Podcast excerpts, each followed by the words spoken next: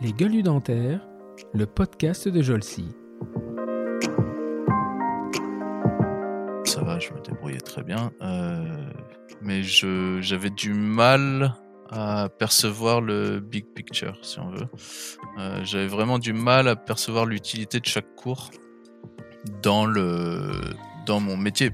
Une fois que c'est un peu particulier, tant que j'étais étudiant euh, dans une voie un peu générale, j'avais pour habitude de bosser un peu toutes les matières parce que je me disais que c'était une, espèce de couteau suisse et que ça pouvait être amené à me servir plus tard.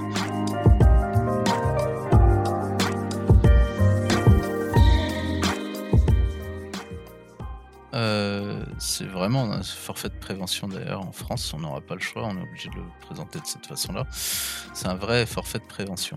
Euh, L'idée est partie pas de Londres mais de, des clés sous bois où je réfléchissais. J'étais assez frustré parce que j'avais des patients qui avaient beaucoup de des grosses mutuelles qui pouvaient payer les soins du coup euh, remboursés par la mutuelle. Et dès que je voulais faire un onlay ou de l'IMAX ou n'importe quoi, euh, c'était assez facilement refusé. Euh, bon, parce que j'étais peut-être moins expérimenté dans l'explication.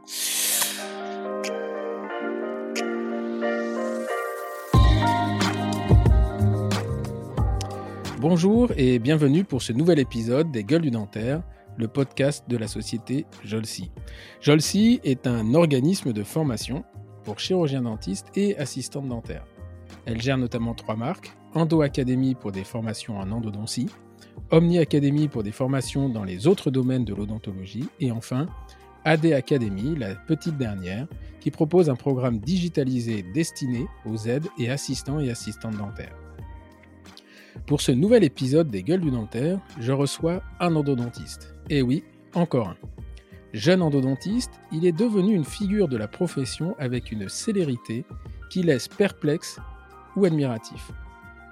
Essentiellement autodidacte, son CV original, nous le verrons, ne reflète pas ses compétences à la première lecture.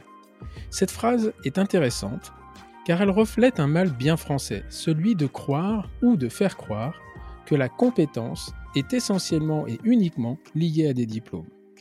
Je suis d'autant plus à l'aise pour critiquer cette sanctuarisation des diplômes que mon propre parcours, au contraire du sien, colle parfaitement au moule que l'on veut nous imposer. Pourtant, à la lecture de ces communications sur les réseaux sociaux, on se rend compte que la connaissance, il l'a. Organisée dans sa tête probablement très différemment de celle dont on a l'habitude avec une formation conventionnelle, on doit reconnaître que sa conception des choses est très pragmatique. Endodontiste, il l'est indiscutablement. Avec l'ouverture de son propre cabinet dans les jours au moment où on, enregistre ce podcast, il intervient et agit dans d'autres domaines de la profession. Groupement d'achat, assurance dentaire privée avec un réseau de soins en sont deux exemples. Très actif sur les réseaux sociaux, il est au fil du temps devenu un véritable influenceur. Et je précise que ce mot n'a rien de péjoratif pour moi dans ce contexte. On aime ou on ne l'aime pas, mais le personnage est peu importe. La division est en général à la hauteur de la notoriété. Il fait partie de cette génération de praticiens formateurs qui vivent avec leur temps et qui ont su utiliser les nouveaux outils de communication pour se faire connaître et participer à l'enrichissement de la profession. En d'autres temps, où l'accès aux tribunes était réservé à une élite souvent autoproclamée, on reconnaît avec lui l'un des intérêts de ces outils modernes, l'éclosion de talents qui auraient pu rester silencieux. On nous a souvent divisés, de façon assez surprenante d'ailleurs. On s'est probablement regardé en chien de faïence, agacé à la lecture de posts sur Facebook de l'un et de l'autre, et en aucun cas de nous deux, aucun en aucun cas, nous, mais pardon, et aucun de nous deux ne l'avouera, la testostérone et l'ego nous en empêchant très probablement tous les deux. Mais en, en réfléchissant, je n'ai pas le souvenir de véritables altercations entre nous, les autres s'étant chargés de faire le travail. Le podcast de cette semaine va probablement vous surprendre, et pourtant, cet invité mystère a immédiatement répondu positivement à mon invitation, pour mon plus grand plaisir. Je reçois pour ce nouvel épisode de notre podcast Les Gueules du Dentaire le docteur Yacine Corbin. Bonjour Yacine. Bonjour Stéphane. Je t'avais prévenu que l'introduction était particulière. Ouais, bon après, je, je peux pas dire que quoi que ce soit soit faux dedans. A priori, euh, A priori, c'est un peu moi, ouais. C'est un peu C'est un toi. peu moi, ouais. Alors justement, un peu toi, on va, on va essayer. Donc ce podcast, il a, il a- le- je- sais, tu m'as, tu m'as dit que un événement très récent dans ta vie t'avait empêché de te concentrer sur euh, sur les- l'écoute des ondes de, de notre podcast, et je t'en veux absolument pas, mais euh, tu vas pouvoir rattraper les choses.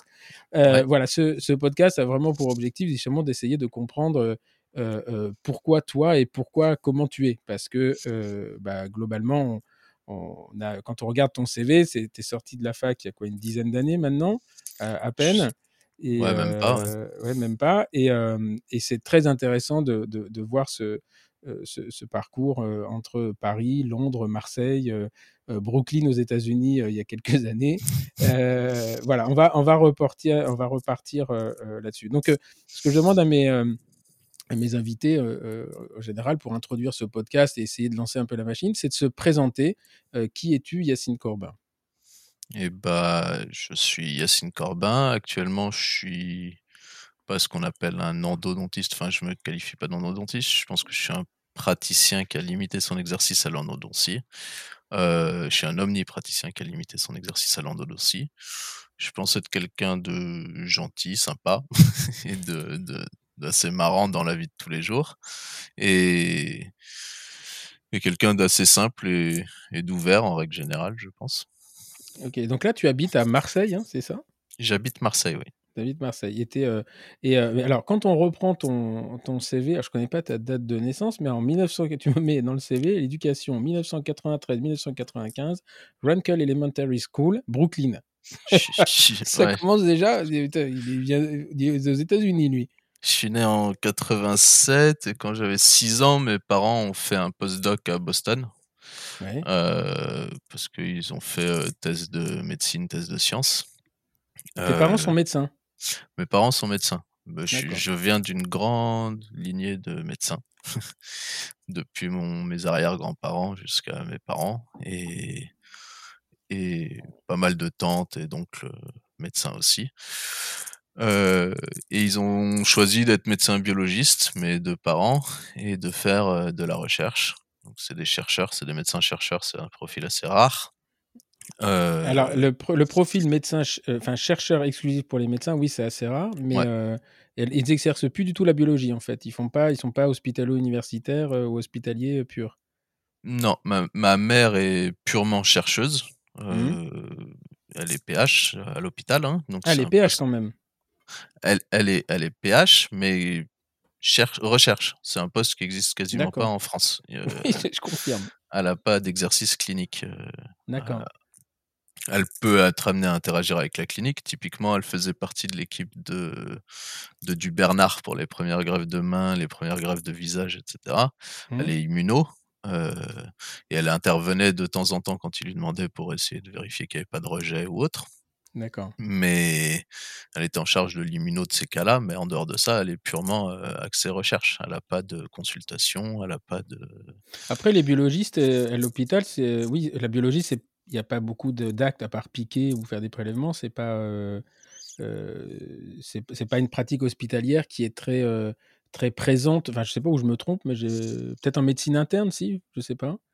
Mais, Non, euh, ils peuvent être amenés à, à travailler dans les services, par contre, à, à être vraiment axés clinique, euh, à éviter les rejets, à éviter, enfin, à, à contrôler pas mal de choses, euh, même en médecine interne ou même en, dans tout ce qui va être greffe, etc. Ils sont amenés à contrôler des, des cas de patients, si on veut, à suivre des patients et à être axée dans la partie soins. Elle, elle est vraiment dans la partie recherche. C'est-à-dire Partie qu'elle est dans recherche. les labos, elle, est, elle reste dans les labos avec d'autres chercheurs qui, Mhm. pour- qui sont rarement médecins dans l'histoire, ou alors avec des, des gens qui sont euh, qui ont la double casquette hospitalo-universitaire, Mhm.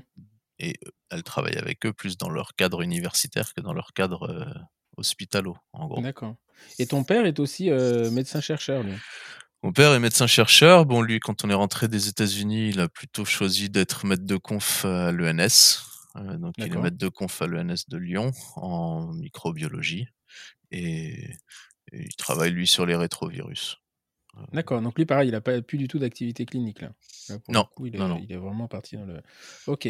Et donc, euh, euh, 93, tu te retrouves euh, aux États-Unis euh, pendant six deux ans. ans. Et donc là, tu apprends à lire là-bas en fait.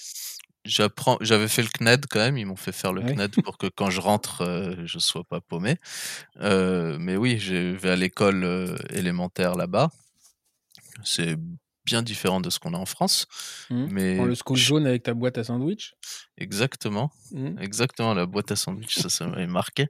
Mais et puis si on n'en avait pas, c'était des, des- c'était une espèce de self où les enfants choisissent tout seuls et il faut amener de Mhm. l'argent. S'il a pas d'argent, il mange pas.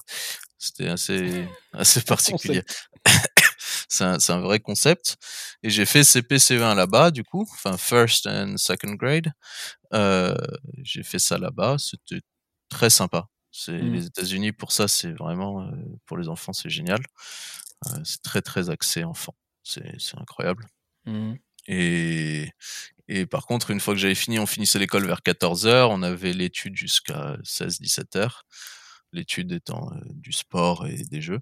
Euh, et après, j'avais le CNED à bosser le soir chez moi quand je rentrais pour rattraper le programme français, parce que les Anglais sont très en retard, par contre, dans les premières années de... Ouais. Ouais, en fait, on a l'habitude de dire qu'aux États-Unis, la vraie éducation, elle commence quasiment à l'entrée de la fac, quoi, à Ouais. l'université. C'est là que ça devient un peu sérieux. Avant, c'est plus, euh, plus, euh, plus cool. Et, et par contre, ils ont beaucoup moins de vacances, je crois. Ils ont foutu, beaucoup moins de vacances, mais par contre, euh, enfin, c'est des vacances tous les jours, quoi. C'était incroyable. Ouais, c'était, c'était fou. On, on allait en cours, on ne, enfin, on ne bossait pas au sens euh, français. Mhm. on, on pouvait aller jouer sur l'ordi, faisait venir des intervenants de partout, à droite, à gauche. On lisait un bouquin sur, euh, c'était l'équivalent de, de la petite maison dans la prairie, et ben il faisait, il venait venir, il faisait venir des, des gens qui, bah, soit il, venait, il faisait venir l'auteur si l'auteur était dans le coin, soit il faisait venir des, des acteurs qui jouaient les personnages de. il venait venir Charlie Ingalls. Exactement. Donc on avait Charlie Ingalls qui venait, nous on était tous là à écouter ce qu'il avait à raconter. Enfin, c'était très très très différent de. Et ils sont pas plus, à la fin, ils sont pas plus cons que nous. hein. Donc, euh, c'est que peut-être euh, ils ont compris aussi qu'on pouvait faire de l'éducation, euh, l'éducation en. Ah bah, c'est pas du tout le même modèle. Ouais. Et c'est Mm. pas en sanctionnant, c'est en jouant. Oui, c'est du justement, jeu. contrairement à la France. Contrairement à la France qui est plus axée sur le devoir, la sanction. Et, Ah bah on est beaucoup plus, euh, disons, strict dans l'éducation, je pense. Ouais. et, euh, et toi, tu en as. euh, alors, de, de ça, euh, après, tu reviens à Lyon? Parce que, apparemment, t'es. On t'es- rentre à Lyon, ouais. Je suis lyonnais. Enfin, Donc je suis tu- lyonnais. Je suis né à Paris, mais. D'accord, donc tu vis à Lyon et, euh, et là tu rejoins, tu restes dans l'international, c'est-à-dire que comme tu as acquis la langue, euh, ça je peux comprendre, parce que mes, mes deux filles aînées euh, étaient, sont bilingues justement, euh, parce qu'elles sont, sont nées à peu près, enfin d'être plus jeunes, hein, mais euh, on revenait d'Angleterre à ce moment-là. Et, euh, et là tes parents te mettent à l'école internationale où euh, tu conserves ce, ce maintien de la langue. À la CSI, ouais. La CSI, c'est c'est des écoles publiques. Il y en a plusieurs en France. Cité scolaire internationale. Euh, il y en a une énorme à Lyon parce que c'est là qu'il y a. Enfin, c'est une ville très très internationale, Lyon, pour ça. Ouais. mhm. Il y a Interpol, il y a le QG d'Interpol, il y a, enfin, il y a vraiment pas mal de- d'étrangers qui arrivent sur place. Et on avait des cours en, en français la plupart du temps, mais une bonne partie du, de la semaine, enfin, on avait 6 à 8 heures de cours en anglais, mais que entre bilingues. Euh, ça veut dire qu'on avait langue et littérature en anglais et on avait histoire géo, une partie du programme d'histoire géo en anglais. D'accord, parce que, maintenant ça s'appelle les... C'est un peu diffusé, ça s'appelle les classes, les classes européennes, parce qu'effectivement ma fille a de l'histoire géo en, en anglais, mais je, Ah non, il y avait, on avait, alors il y a dans à la CSI, il y avait trois sections à partir du lycée, deux avant. Il y avait la section européenne et il y avait la section internationale. D'accord. Et la Et section là, internationale, c'est quoi? C'est des gamins qui viennent des étrangers, en fait, qui sont mélangés. Soit des euh, étrangers, soit c'est des bilingues, vrais bilingues. Ça veut dire qu'on avait des tests pour rentrer. euh, C'était très demandé hein, comme euh, comme, euh, comme école pour ça, mais on avait des, il y avait un énorme test à l'entrée pour vérifier qu'on était bien bilingue et que Mhm. on n'était pas juste Juste par voué à aller dans quoi. Mhm. Non, mais qu'on n'était pas voué à aller dans la section européenne, qu'on n'était pas des. Français qui parlaient bien l'anglais, mais qui n'étaient pas bilingues. D'accord, ok. Et donc là, par contre, tu, euh, le, le système, euh, euh, le système éducatif reste euh, le système français, c'est-à-dire euh, avec le bac, le truc, le machin. Alors, normalement, pour le bac, c'était un peu particulier. On avait, j'ai pas passé mon bac là-bas, j'ai passé mon bac à Nancy au final parce que ma mère a bougé pour un poste. Enfin, c'est un peu compliqué. Mhm. Mais en théorie, on devait passer le bac. typiquement, moi, j'étais en section S. je devais passer le bac français de, de maths. Et par contre, on passait tous. euh, Un autre bac, va- il s'appelle les B-Bac. on, a, on passait, c'était le. Comment ils appelaient ça? Le A-Level anglais? Non, c'était pas les A-level, c'était un autre truc. C'était un bac. euh, C'était un bac international, justement. Il s'appelait. Je me rappelle plus comment il s'appelait. Euh, mais c'était vraiment. on- C'était l'équivalent du bac L des, des Anglais. Et pour donner une idée, je crois qu'en tout, le bac S, il était coefficient 34. Et quand on Mhm. passait le bac. euh, et, nous, en plus, dans notre bac, le bac. La partie anglaise, normalement, représentait un coefficient 33. D'accord. Donc, on avait vraiment un bac euh, avec double casquette. Mhm. Et ceux qui étaient nuls en maths pouvaient très bien rattraper euh, le niveau avec euh, leur Avec niveau d'anglais. Mhm, Ok. Et donc, euh, finalement, bon, toi, tu pars deux ans, les deux dernières années, euh, tu, passes ton, tu pars à Nancy. euh, le bac, tu passes un bac S là-bas. Ouais. Et de Nancy, tu reviens. Alors là, c'est intéressant. C'est-à-dire, à ce moment-là, tes années de, de- de lycée, tu les, es vraiment un, un scientifique. Ou tu es vraiment un scientifique dans l'âme ou, euh, ou tu es scientifique parce qu'on te demande de l'être et que tu as d'autres intérêts finalement euh, euh, intellectuels dans Alors, j'ai formation? toujours été quelqu'un de très. Comment dire Terre à terre. Mhm. Très orienté S, vraiment. Euh, Il n'y avait pas d'autre. Enfin, j'avais, je me posais même pas de questions. C'est que j'allais aller euh, faire médecine depuis le début. Ah, tu voulais faire médecine, toi? J'ai hésité un moment avec prépa et, et maths sup, maths spé, Mhm. mais, mais je me suis axé assez rapidement vers, euh, vers médecine. Ouais. J'étais très fort en maths et en physique. Mhm. Euh, vraiment aucun problème dans ces domaines-là et en bio. Après le reste, j'avais pas besoin de le bosser, donc je le bossais pas. Je suis très pragmatique, on va dire. Donc, euh, pas s'emmerder j'a- à rien, faire les choses inutiles. Et Voilà. euh, surtout que oui, effectivement, le, le, le bac S, déjà à ce moment-là, les coefficients, euh, les coefficients étaient tels que tu Ah pouvais oui. euh, compenser. Donc c'était un peu plus compliqué quand même avant, parce qu'on était à 5, 5, 5, donc philo c'était 4 ou 3, euh, les maths 5, donc ouais, c'était plus compliqué de compenser le- un échec en philo avec les maths. hein. Il fallait Ah oui, serrer bien les fesses, quoi. Moi, je suis à la philo, je suis resté une demi-heure, enfin une heure dans la salle parce qu'on est obligé, Ouais. euh, mais parce que c'était un coefficient de 2, je crois. Mm. Et Et les maths c'était 9, c'est ça? Math- euh, j'étais maths spé, donc oui, Ouais, c'était 9 et 6 et 6 pour physique-chimie. Enfin, c'était... Mm. Vu qu'en anglais, j'étais sûr d'avoir une note euh, sans problème. Mm. Et en langue, je me débrouillais en espagnol aussi. Donc, donc non, c'était c'était pas une question est-ce que je vais avoir mon bac, c'était quelle note j'aurais et à quel point j'avais besoin de d'avoir des points dans les autres. Ok, et donc là, tu passes, tu pars en fac de médecine donc à, euh, à Lyon, donc tu es revenu à, À Lyon. Lyon. Ouais. De en fait, Nancy, ma mère, euh, on lui avait promis un poste de PU euh, à Nancy et au final, ça s'est pas fait parce que bon, pour pas mal de raisons, je vais pas rentrer là-dedans. Mhm. Mais du coup, elle a choisi de rentrer à Lyon, retourner dans, ce, dans ses équipes. Quoi, D'accord. Et donc euh, euh, là, tu reviens à Lyon, tu repars à la fac de médecine, et euh, à la fin, pourquoi, dans- puisque tu as toujours voulu faire médecin, pourquoi tu pars pas en médecine? Euh, j'ai eu le choix. Au, fu- au fur et à mesure de l'année de P1 était plus dur que ce que j'imaginais au Mhm. départ. Je suis arrivé pendant trois mois, je foutais rien. J'avais pas compris qu'il fallait s'y mettre, etc. Puis un jour, je me suis pris un électrochoc en faisant une colle de physique où justement, normalement, je suis très bon. Euh, où je finis centième sur 115, un truc comme ça. Donc là, là, ça m'a vexé. Et du coup, je me suis mis à, à- à bosser fort, mais à bosser très très fort. Et, et j'ai vu le dentaire, je suis allé voir, euh, mes parents avaient des amis dentistes, donc je suis allé voir un petit peu ce que ça donnait, etc.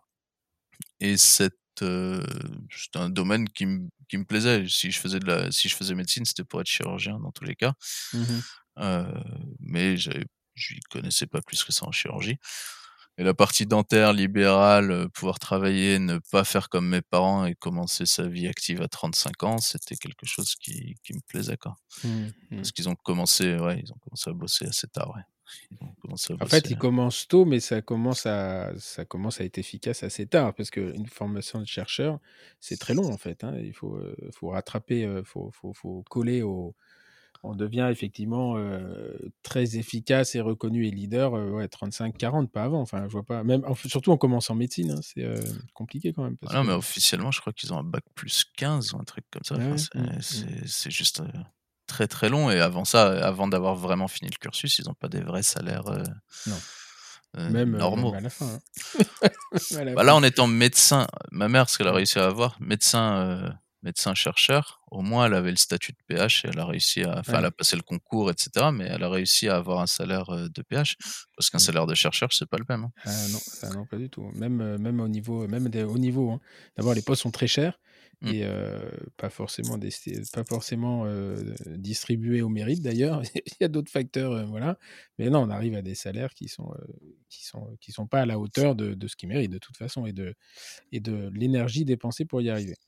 Euh, donc tu passes finalement, tu as le choix et à ce moment-là, euh, une vie peut basculer, hein, parce qu'au moment où euh, on te dit médecine dentaire et tu décides de prendre dentaire. ma mère me, me tannait dans la voiture, elle m'emmenait au choix, parce qu'on avait les... Je sais plus si ça se fait comme ça maintenant. On avait les choix papier avant, et puis après, normalement, on se rendait tous dans l'amphi, on choisissait dans l'ordre, mmh. un par un. Et en m'amenant ma mère dans la voiture, arrêtez, de me, arrêtez pas de me dire fais pas le con, prends pas dentaire, fais pas le con, prends pas. Donc pendant, pendant une demi-heure, je me suis tapé un fais pas le con, prends pas dentaire. Parce que j'étais, je suis le seul dentiste, en fait, je suis le seul non-médecin quasiment euh, dans la famille depuis longtemps. D'accord. Et euh, t'es fils unique, toi, ou tu as des frères et sœurs? J'ai deux petites sœurs. D'accord, qui, euh, qui, sont médecins? Euh, La deuxième, enfin, donc la, celle qui est juste après moi, est est interne en santé pub. D'accord. Elle, est en train de passer sa thèse. Mmh. Voilà, elle, elle a, fait le, cursus normal. Et mon autre petite sœur était. De la vidéo, non? Fait pas de la vidéo, ton autre sœur ou euh, Ouais, elle était, elle a fait, elle a fait pas mal de choses. Donc, elle était monteuse vidéo, mais avant ça, elle avait tenté médecine quand même parce que elle se sentait mal de pas tenter médecine. On lui avait dit que c'était a priori pas pour elle parce que c'était pas la meilleure en, apprentissage par cœur. Mmh. Et du coup, après, elle est partie en montage vidéo et maintenant, elle, est, euh, elle a fait les, écoles d'instit. Donc, elle est instit. D'accord, ok. Ah oui, donc c'est ouais, vraiment le grand écart, là, hein, la ah médecine euh, au métier artistique. Mais elle ne voulait pas ne pas faire médecine et abandonner. Euh. Elle a l'impression que si elle faisait pas d'études, elle était moins intelligente ou je sais pas. on, en revient, on en revient à mon introduction, hein, de, se dire exactement. diplôme, ce, qui est, ce qui est vraiment un mal un mal typiquement français. Moi, quand j'ai vécu deux ans en Angleterre, vraiment, la conception est complètement différente. Hein. Ah bah, et, l'évolution de la société tend à montrer que tend à montrer vraiment quand on écoute les podcasts des mecs qui sont auto-entrepreneurs, qui, certains ont levé des licornes. L'autre jour, j'ai écouté un podcast de fondateur de la société Ornicar, les, les écoles de, des auto-écoles en ligne où le mec il explique comment il s'est fait défoncer pendant des années, il vient de lever 100 millions d'euros. Et le mec disait, putain, mais moi à l'école j'étais un cancre et ça me faisait chier quoi. ouais, non, c'est beaucoup ça. Ouais, on arrive. alors c'est difficile de connaître de connaître le ratio entre les sorties, ceux qui sortent des très très grandes écoles avec des têtes où ils sont, à mon avis, plus rapides, et puis ceux qui se mettent sur le, terrain avec, avec, ouais, avec des, beaucoup de courage. Quoi. C'est, Ils sont plus rapides, oui, non, ils seront moins, en général, moins entrepreneurs, surtout en France. C'est moins entrepreneurs, ouais, Ceux qui sortent mmh. de grandes écoles, ils vont aller rejoindre des grandes entreprises en général. Euh. C'est rare que des profils. J'ai un oncle qui l'a fait quand même, qui est sorti de Supélec et qui a monté sa boîte, etc. Mais c'est Enfin, c'est pas le profil type. Euh, Alors, il y en a, bah, ça commence à bouger. Hein. Tu, si tu aimes les podcasts, je t'invite à, écouter le, podcast de Mathieu Stéphanie qui s'appelle euh, Génération Do It Yourself. Et euh, tu as beaucoup, beaucoup, de, beaucoup de, de, de, de plus en plus de, types qui ont, et de femmes d'ailleurs, qui sortent justement de ces grandes écoles et qui très rapidement, parce qu'ils ont monté des incubateurs dans les, dans les grandes écoles maintenant, où ils incitent justement à l'auto-entrepreneuriat.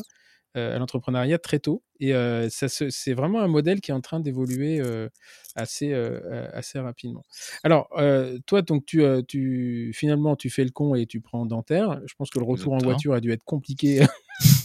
non, après, elle était partie bosser, heureusement. tu lui as annoncé combien de temps, combien d'années après que tu avais fait dentaire? J'ai annoncé par téléphone quand même, mais mais oui, non, j'ai, bon, elle était pas contente, contente, mais elle était contente que j'ai eu quelque chose, quoi. Mmh. Euh... Ouais, c'était pas, vu qu'ils sont passés bisous, c'était pas la super nouvelle. Euh... Ils s'attendaient à ce que je l'ai, et puis c'est tout. C'était pas la, la, la, fête à la maison. Ah J'ai eu le, le, concours, mais, mais sinon, elle était contente en règle générale quand même. Ouais. J'avais réussi le concours. Voilà. C'est l'essentiel.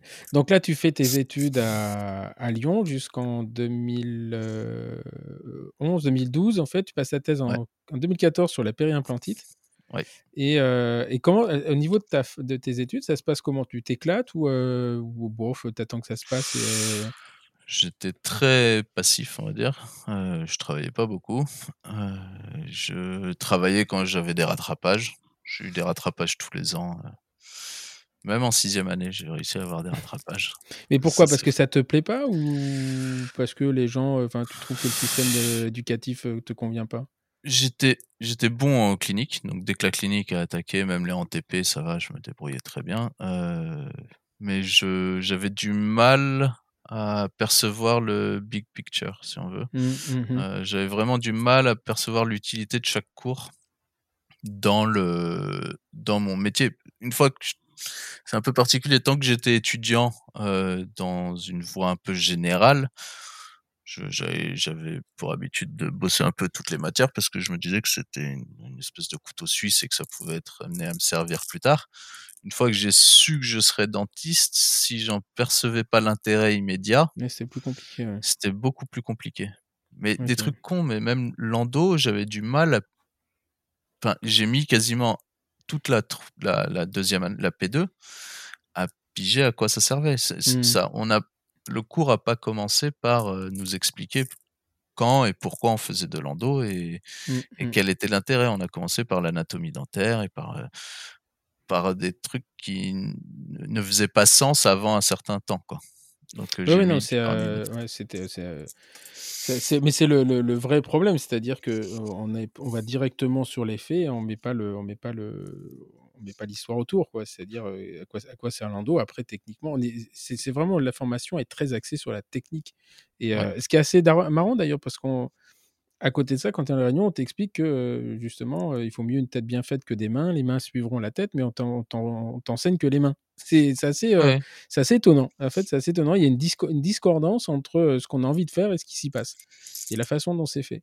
Et euh, donc voilà. Donc bon, tu, tu, à ce moment-là, tu as un intérêt pour une discipline en particulier ou euh, finalement, euh, dis, euh, ouais, Non, comme euh, tout le monde, comme tout le monde, euh, j'étais assez intéressé quand même par la paro et l'implanto.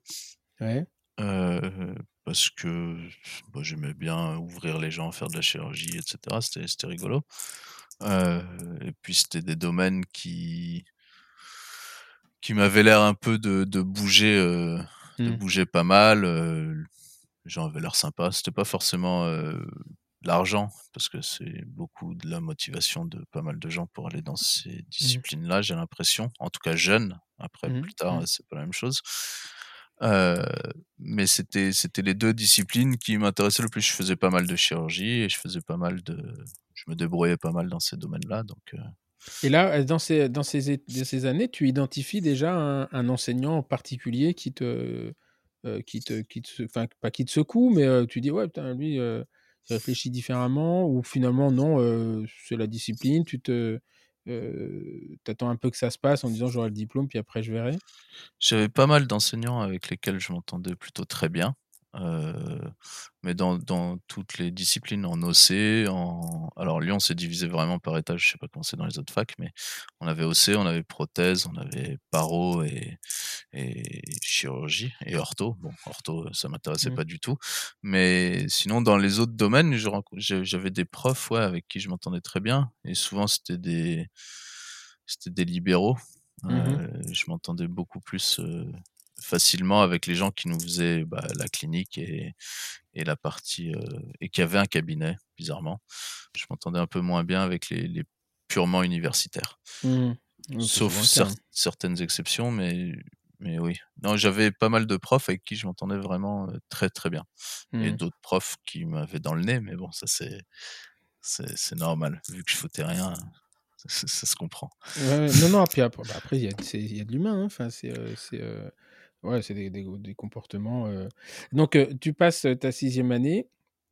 tu passes ta thèse. Euh, tu as mis presque un peu de temps quand même, parce qu'entre 2011 et 2014, où, euh, où il, y a- il manque. euh, fin du deux- ah non, fin du deuxième cycle, c'est la cinquième année. Ok, donc Ouais. là, tu, tu commences à, à J'ai ma travailler. sixième année. euh, nous, on avait un truc particulier à Lyon, ce qui, est- ce qui était très bien d'ailleurs, c'est qu'on avait six mois, six mois. C'est-à-dire que c'était six mois au centre de soins à temps Mhm. plein Mhm. et six mois euh, en stage actif euh, à temps plein.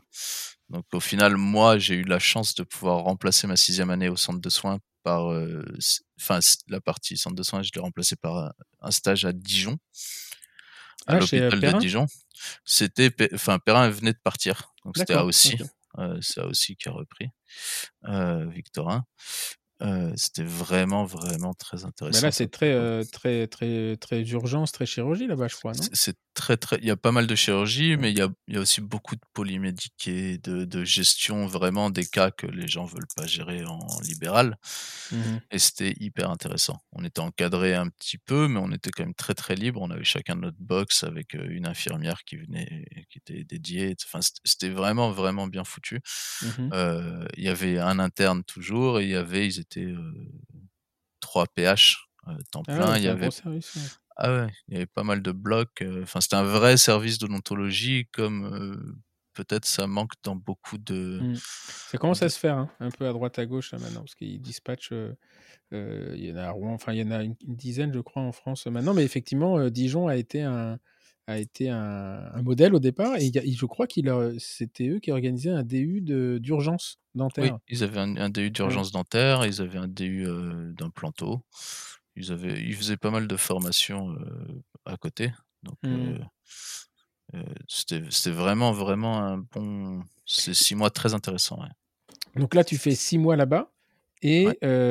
et six mois après, tu trouves un cabinet euh, dans lequel tu, tu- tu- là, tu tournes en libéral, Je me mets en libéral, enfin en libéral, je suis en stage actif. en stage actif, ouais. Je suis en libéral, euh, payé 430 euros par mois. Mhm. mais, mais en libéral. Mais au moins, ça me met le pied à l'étrier et je vois ce que c'est que le cabinet. Et, et je vois- là, c'était un cabinet de centre-ville à Lyon. euh, Mhm. C'était à côté de la place des terreaux. Euh, donc, c'est vraiment centre-centre. C'est pas la même chose c'est pas du tout la, c'est ouais, c'est pas du tout pareil. C'est pas du tout pareil et c'est plus euh, par rapport à ce que je faisais à Dijon, c'était beaucoup plus redevenu de la, de la bobologie, de- des, des Bobologie, petits, ouais. Ouais, Non. des petits composites, des petits machins, euh, des petits onlets. Je faisais déjà des onlets. euh, Il en faisait beaucoup dans le cabinet où j'étais, donc c'était cool. Mhm. Mais c'est beaucoup plus devenu de la, de la dentisterie, oui, de ville, quoi. D'accord. Et à ce moment-là, à quel moment, euh, à quel moment tu commences à t'intéresser aux, aux- aux réseaux sociaux? Parce que je me souviens qu'une fois, tu avais, euh, tu avais, euh, dans une discussion, tu avais dit que très vite, tu t'es formé avec Facebook. Enfin, au moins sur, à partir de là, après, enfin, surtout Euh, avec euh, Internet, je pense. Et à, auquel, à quel moment tu t'intéresses à ça? Déjà en tant qu'étudiant ou c'est bien après? Déjà en tant qu'étudiant, quand je commence à percevoir euh, la fin de ma carrière d'étudiant et le début de ma carrière euh, professionnelle, euh, je commence à aller me renseigner un petit peu sur les conditions d'exercice, etc. En allant sur Eugenol à l'époque, Mhm, c'était mhm. pas, pas, pas Facebook. Euh, là, j'ai- j'étais, m'étais fait un petit nom, ça veut dire que les gens me connaissaient à force à la longue. Ça faisait 2-3 ans, ils savaient tous que j'étais étudiant et que voilà mais ça faisait 2-3 ans que j'ai changé sur pas mal de choses. C'est là que j'ai découvert pas mal de protocoles, hein, tout ce qui est Mhm. IMAX, etc., les collages. Et c'est peut-être à ce moment-là que je me suis mis à aimer le, le métier euh, Sur Eugenol. sur Eugenol. Parce Mm. que je voyais, bon, je voyais la finalité déjà des choses et, et ça me poussait. Il y avait des trucs que je connaissais pas bien. Le protocole pour le coller une IMAX, on nous avait expliqué qu'il fallait sabler la dent et qu'il fallait mettre un silane, qu'il fallait... mais on ne percevait pas vraiment à quoi servait chaque étape. Enfin, c'était un peu particulier. C'est peut-être que moi, hein, c'est ma sensation en tout cas à la fac. Mais du coup, de voir un résultat et de me dire attends comment ça marche ça, et d'aller regarder, d'aller chercher moi-même les publis, d'aller essayer de me renseigner sur le sujet, ça, ça m'a remis, enfin ça m'a, donné goût au- à la partie, euh, à une bonne partie de notre métier quoi.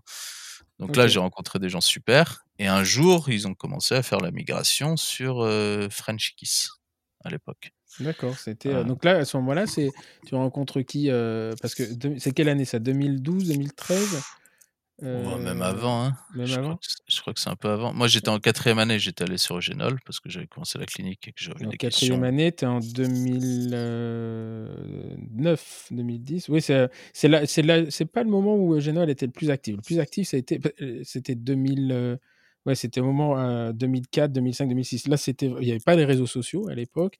Ouais. Jérôme Lipovic était mon mon mon étudiant, je me souviens et on avait des des discussions, heu, des trucs incroyables. Là, quand on je l'ai interviewé, heu, enfin, il a fait un podcast avec moi, il me disait: «Il y a plus d'1,5 million de messages sur Eugenol en termes de de données, heu, si on pouvait traiter ce truc-là, ça serait, ça serait Ah, exceptionnel». incroyable, ouais.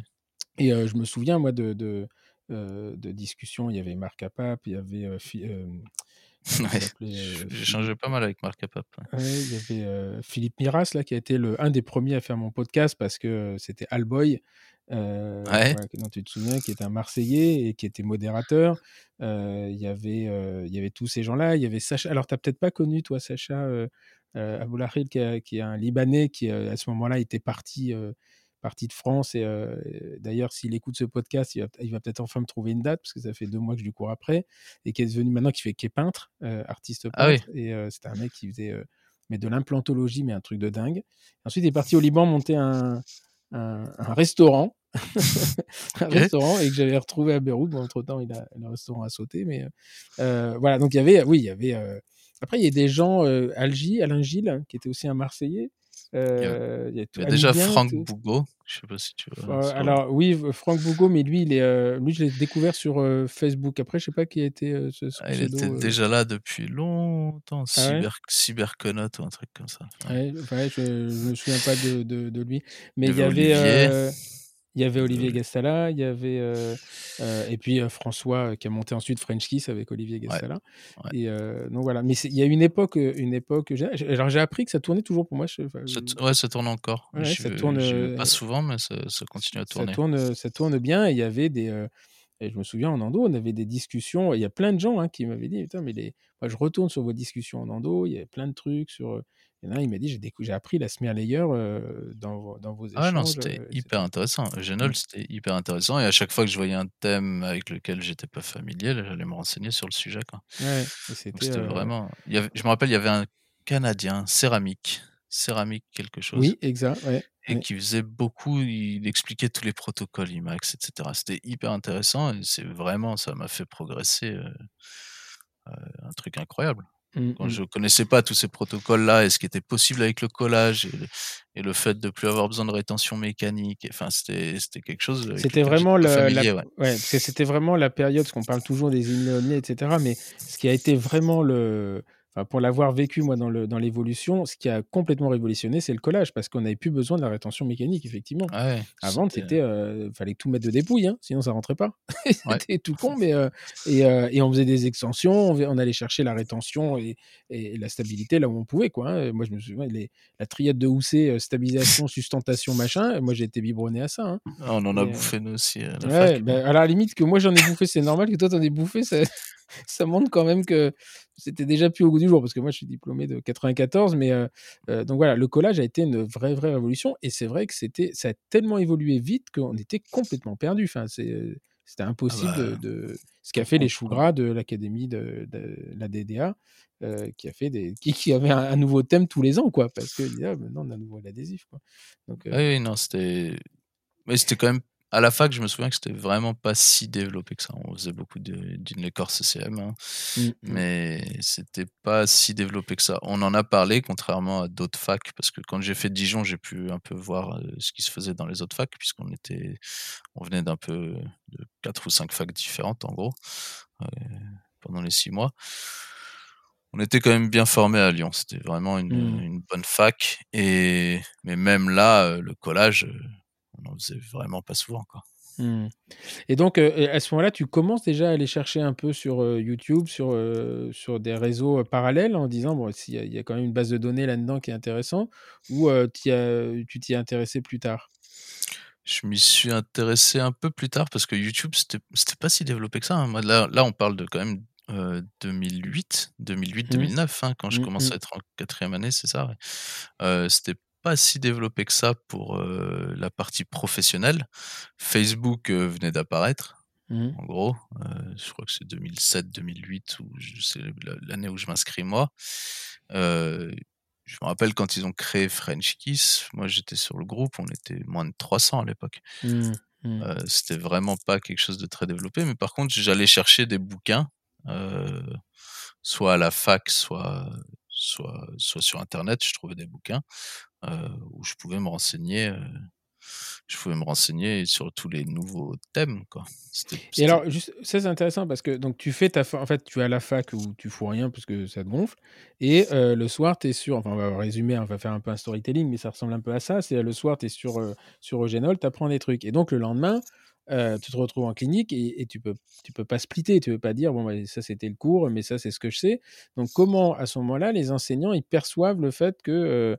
Bah, tu les mets un peu en défaut quand même parce que tu dis bon bah ouais non mais toi tu me dis ça mais euh, en fait la vraie vie c'est pas ça euh, Je- je pense je que tu le fais un peu plus intelligemment que ça, mais euh, il y a un moment où le mec il a dit bon, tu me gonfles, tu, tu poses ta CCM et tu me fais pas suer quoi. bah, j'allais vers les enseignants justement qui étaient Qui était sur French Kiss. Ouais, non, mais qui n'était pas forcément sur French Kiss, mais qui était su- plutôt euh, orienté vers ce genre de, de pratique-là, en Mhm. libéral, justement.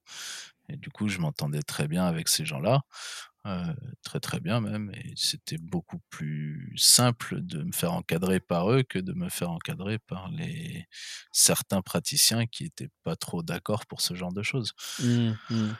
Après, à la fac, j'avais bien compris que je faisais ce qu'on me disait et que et qu'il fallait pas Ah, c'est dur quand même. à 14h. non, non, oui, je comprends, mais c'est dur parce que de se dire, bon, attends, l'autre il, il sable, ça sert à rien, mais on me demande de sabler. Putain, Elle est, sablée, enfin, je sais pas, je, je dis ça, je ne connais rien, mais euh, il y a un moment où il y a une espèce de. de où, effectivement, c'est souvent l'impression qui est donnée entre. euh, euh, la vie en dehors de l'université qui est moderne et qui est avancée et l'université qui tarde à suivre. En fait, on a l'impression qu'il y a toujours 3-4 ans de décalage, euh, alors que finalement, l'originalité, la connaissance vient de l'université, Ouais. qui développe des concepts. Ces concepts arrivent à l'extérieur avant d'arriver à l'université. Et euh, enfin, moi, j'en parle pour la rotation continue. C'était un truc, un truc de fou. C'est-à-dire que il y avait, euh, nous, on avait Pierre Machetou qui faisait des cours sur le protépeur dans le monde entier, et euh, on a mis, on a attendu deux ans et demi avant que les protépeurs arrivent dans le service. Ouais, bah, c'était c'était un peu ça. C'était mais il- il- c'était des passionnés. Il y, a, il y a beaucoup de profs qui sont extrêmement passionnés par leur métier. Euh, ils voyaient bien et ils nous expliquaient pourquoi on pouvait pas faire ci et pourquoi on pouvait pas faire Mm. ça. À partir de ce moment-là, euh, je les laissais tranquilles et je faisais ce que j'avais à faire. Point. C'est Mm. si j'avais pas le matériel, j'avais pas le matériel. Et encore, à la fac de Lyon, on avait quand même vraiment pas mal de matériel. Euh, j'ai fait quasiment toute ma scolarité avec la rotation continue, par exemple. Ah Bah, en 2009, j'espère quand même, parce que là, ça, ça serait devenu quand même problématique. 2000 Elle bah, sortie en 95-96 quand même, la, la Mais- rotation. oui, non, mais il l'avait et on l'utilisait d'emblée dès la quatrième année et pour tous nos cas. C'était pas. Il y avait Mm. beaucoup, beaucoup de facs où ils étaient encore quasiment. Ils ont fait quasiment tout leur cursus en manuel. Ah ouais? Et ils faisaient genre trois ou quatre randos en rotation continue parce qu'ils n'avaient pas de moteur, parce qu'ils n'avaient pas. Il y a un problème de moyens quand même à la fac. Un vrai problème de moyens et. Enfin, en 2009, je suis en train de me réfléchir parce que moi j'étais. Attends, 2009, je rentre. Ah oui, non, 2009, on était vraiment. euh, Enfin, à Paris, la rotation continue a été mise en euh, dans le service. euh, moi, j'étais assistant. Il y avait déjà la rotation continue en 2001. hein. Ouais. Il y a 2001, Je ah sais- ouais, 2001, 2002. Non, on n'avait pas partout, effectivement. 2002, euh, 2002, 2003, ils étaient, on avait déjà des TP en, en rotation continue.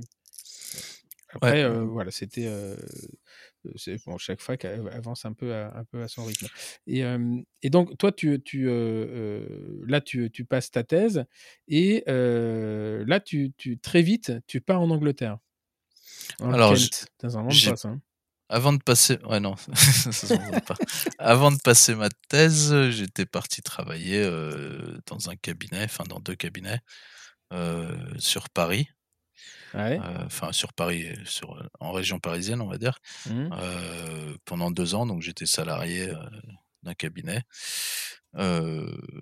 et j'ai mis quasiment deux ans à passer ma thèse. Bon, ça a été un peu long parce qu'il y avait, il y a eu des, bah ma, ma maître de thèse était partie, elle était enceinte. Enfin bon, ça, on a perdu un peu de temps, mais c'était pas, c'était pas grave vu que j'avais le droit de travailler. Ça devenait Et grave et- à partir du moment où j'avais plus le droit.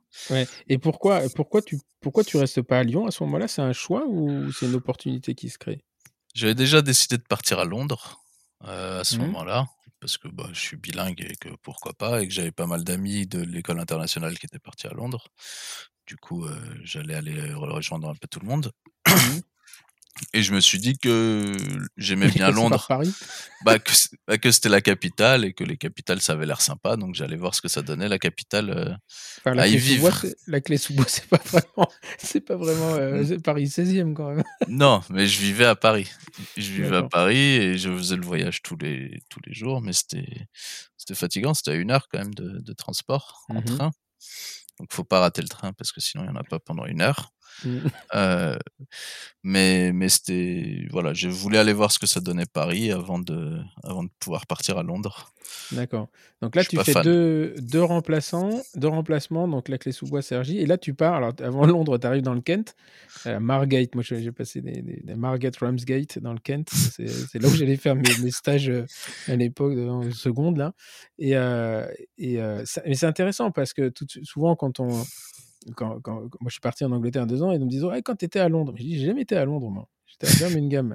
oui, mais c'est pareil. Non, non, non, Birmingham, c'est la deuxième ville d'Angleterre, mais c'est pas Londres. Et, euh, et c'est pas du tout les mêmes, la même vie et pas du tout les mêmes conditions d'exercice. Mais euh, alors, autant. Euh, euh, donc là, tu pars dans, dans, le Kent et tu restes deux ans là-bas, mais tu es à temps plein ou, ou tu fais les allers-retours encore avec Paris? Je suis à temps plein la première année et après je commence à faire des allers-retours en 2015. Donc je suis parti en 2014, mai 2014 si je dis pas de conneries. Euh, je suis parti dans le Kent. Bon après c'est, j'avais choisi une, j'avais accepté ce cabinet-là si on veut. C'était très compliqué hein, d'avoir une place dans le privé à mmh. En Angleterre, en règle générale, c'était extrêmement complexe. Mmh. Peut-être un peu moins maintenant parce qu'ils ont tendance à s'ouvrir plus vers le privé. Enfin, là, je pense que avec le, Brexit, ça va être compliqué. Hein. ouais, je pense qu'ils vont, ils vont galérer dans, dans le privé là-bas, mais, mais c'était très, très demandé comme place. Euh, moi, je sortais de fac, je venais d'être taisé c'était compliqué de, de, trouver un cabinet dans Londres. J'ai eu la chance de tomber sur ce cabinet-là, sur une annonce qu'ils avaient passée eux. Euh, ils voulaient pas d'anglais. Ils voulaient plus d'anglais parce que la, la, la, praticienne titulaire n'avait pas du tout confiance en la formation des anglais et trouvait que ça faisait des catastrophes. Euh, là, parce que le cabinet où tu vas, c'est un cabinet euh, d'anglais ou de non-anglais? D'anglais, d'anglais. D'anglais, mais ils veulent plus d'anglais. Ils veulent plus d'anglais. Ils veulent plus recruter d'étudiants anglais parce que ils ont pas le niveau. D'après elle, euh, ils savent pas faire une empreinte. Ils savent, bon, voilà, je n'allais pas la contredire. Et du coup, c'était une ville où, je me trouvais quand même à 25 minutes de Londres en transport, en train. Ah ouais, donc c'est vraiment dans le nord du Kent alors, parce que. Non, c'est euh, assez loin en fait, mais ils ont le fast train et c'est une ah, espèce de TGV. Ça prend, euh, donc c'est assez, c'est pas à côté. En voiture, ça met une heure. Mais en train, euh, en train c'est 25 minutes. D'accord. Et donc, tu habites à Londres? J'habite à Londres. Dans, dans, Elephant Castle. Ouais, ouais. Et, bon, c'était pas très grand, mais c'était sympa. Et c'était cher. cher Et le transport est super cher, du coup, parce que je prends ce, train-là, c'est 25 ça balles. à quelle heure retour. c'est ça qui est incroyable. Je me souviens, moi, de ah la, concurrence euh, entre euh, Virgin, parce qu'il y a plusieurs compagnies là-bas, et le prix des billets mais c'était du simple au 10 fois en fonction de l'heure. Les heures de pointe, les mecs, ils facturent 10 fois le prix. Ah, ils s'en foutent complètement. Ils en ont. Ouais, c'est pas du tout la même chose. Mais oui, du coup, j'allais en heure de pointe. Et ah je payais 25, 25 pounds par jour aller-retour. bon, mmh. ça, piquait un peu quand on commence à travailler, surtout dans le privé là-bas, parce que c'est pas du tout comme la France. Ça veut dire que ah c'est un devis, un devis pour tout. Mmh. Et c'était pas des villes très très riches, donc faire passer des, des, vrais devis, c'était un peu compliqué. Même une mmh. couronne, c'était compliqué parfois. ouais, mais inversement, c'est parce qu'on se base nous sur la couronne, mais ils gagnent bien leur, enfin ils gagnent correctement leur vie sur le reste. C'est pas la couronne n'est pas une finalité. Enfin, toi, tu étais en privé privé ou tu avais un mixte privé NHS non, j'étais pur privé. Pur privé, ouais. Là, c'est plus compliqué quand même. J'avais regardé les mmh. conditions pour rentrer dans la NHS et les conditions de travail. Mmh et ça m'avait pas plu. Et je savais qu'ils pouvaient le faire en mixte, et tout le mmh. monde me disait, mais passe en mixte, ça sera plus simple, etc. Mais le gros jeu du mixte, alors je sais privé. ouais, bah, c'était ça. C'était, ils appelaient ça upselling. Euh, c'était de prendre quelqu'un qui vient pour euh, de, des soins euh, publics, on va dire, NHS, mmh. et de lui vendre du privé, mmh. en disant des mensonges Ouais, c'était. euh, moi, il y avait le upselling et le up and down. Le up and down, c'était. euh, je me souviens dans le, euh, dans le cadre du NHS, c'était. quand le, le, il me disait je fais le questionnaire médical pendant que, pendant que le fauteuil s'allonge. Donc il me dit faut faire vite. Et, ensuite je fais l'extraction et je lui explique les recommandations post-opératoires pendant que le fauteuil lève. Et, euh, et euh, enfin, bon, parce que moi j'ai travaillé dans un, dans un cabinet euh, où il y avait le mix en fait justement. Ils prenaient les, les- des jeunes praticiens qui faisaient la partie NHS et puis euh, les autres qui faisaient. euh, Qui mais faisaient ça n'a rien, ouais, ça n'a rien à voir. euh. Il y avait déjà à l'époque, moi j'étais en 96, il y avait déjà l'investissement des fonds privés avec James Earl, etc. Ouais. Euh, C'était euh, les gros gros réseaux de soins. euh, euh, bien sur, avec des, des- des investissements, des fonds de pension, etc. Enfin, bah, c'est pour ça que ce qui arrive aujourd'hui avec les, les centres dentaires, ça fait peur, mais euh, moi, l'avoir vu et avoir vu la Oui. suite, on dit bon, voilà, on est des, des tout petits ici. hein. Oui, ça n'a rien à voir. Mm. Mais oui, la NHS, après 2006, ça a changé drastiquement. Pour eux, Mm. l'époque où tu y étais, c'était Byzance. Quand tu Euh, leur alors, parlais, c'était- non, non, ça avait déjà, euh, c'était déjà dans la partie où ils avaient, ils avaient déjà les, les systèmes d'enveloppe.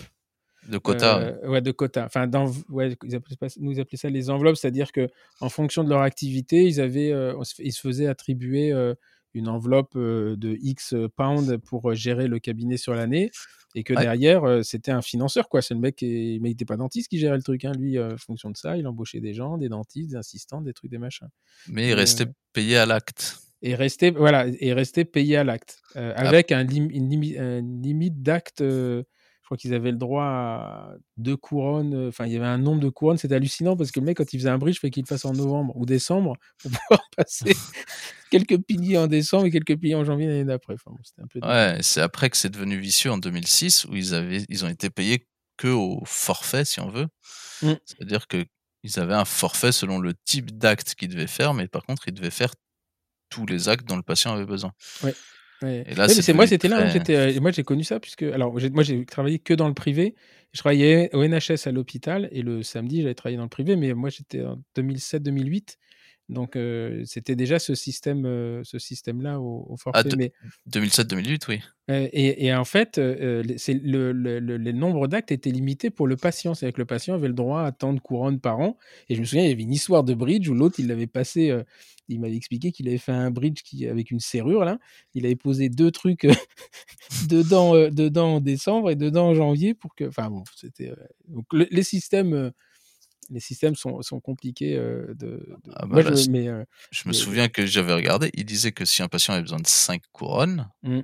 c'était le même prix que s'il avait besoin d'une Ouais. couronne, Ouais. soit 200 pounds. Voilà, bah, c'est- alors c'était voilà, c'est exactement ça. C'est pour ça que l'autre, il le passait d'une année sur l'autre, comme ça il touchait Ouais. deux fois le. Mais il y en a plein, ils faisaient des extractions par eau sur 3 ans.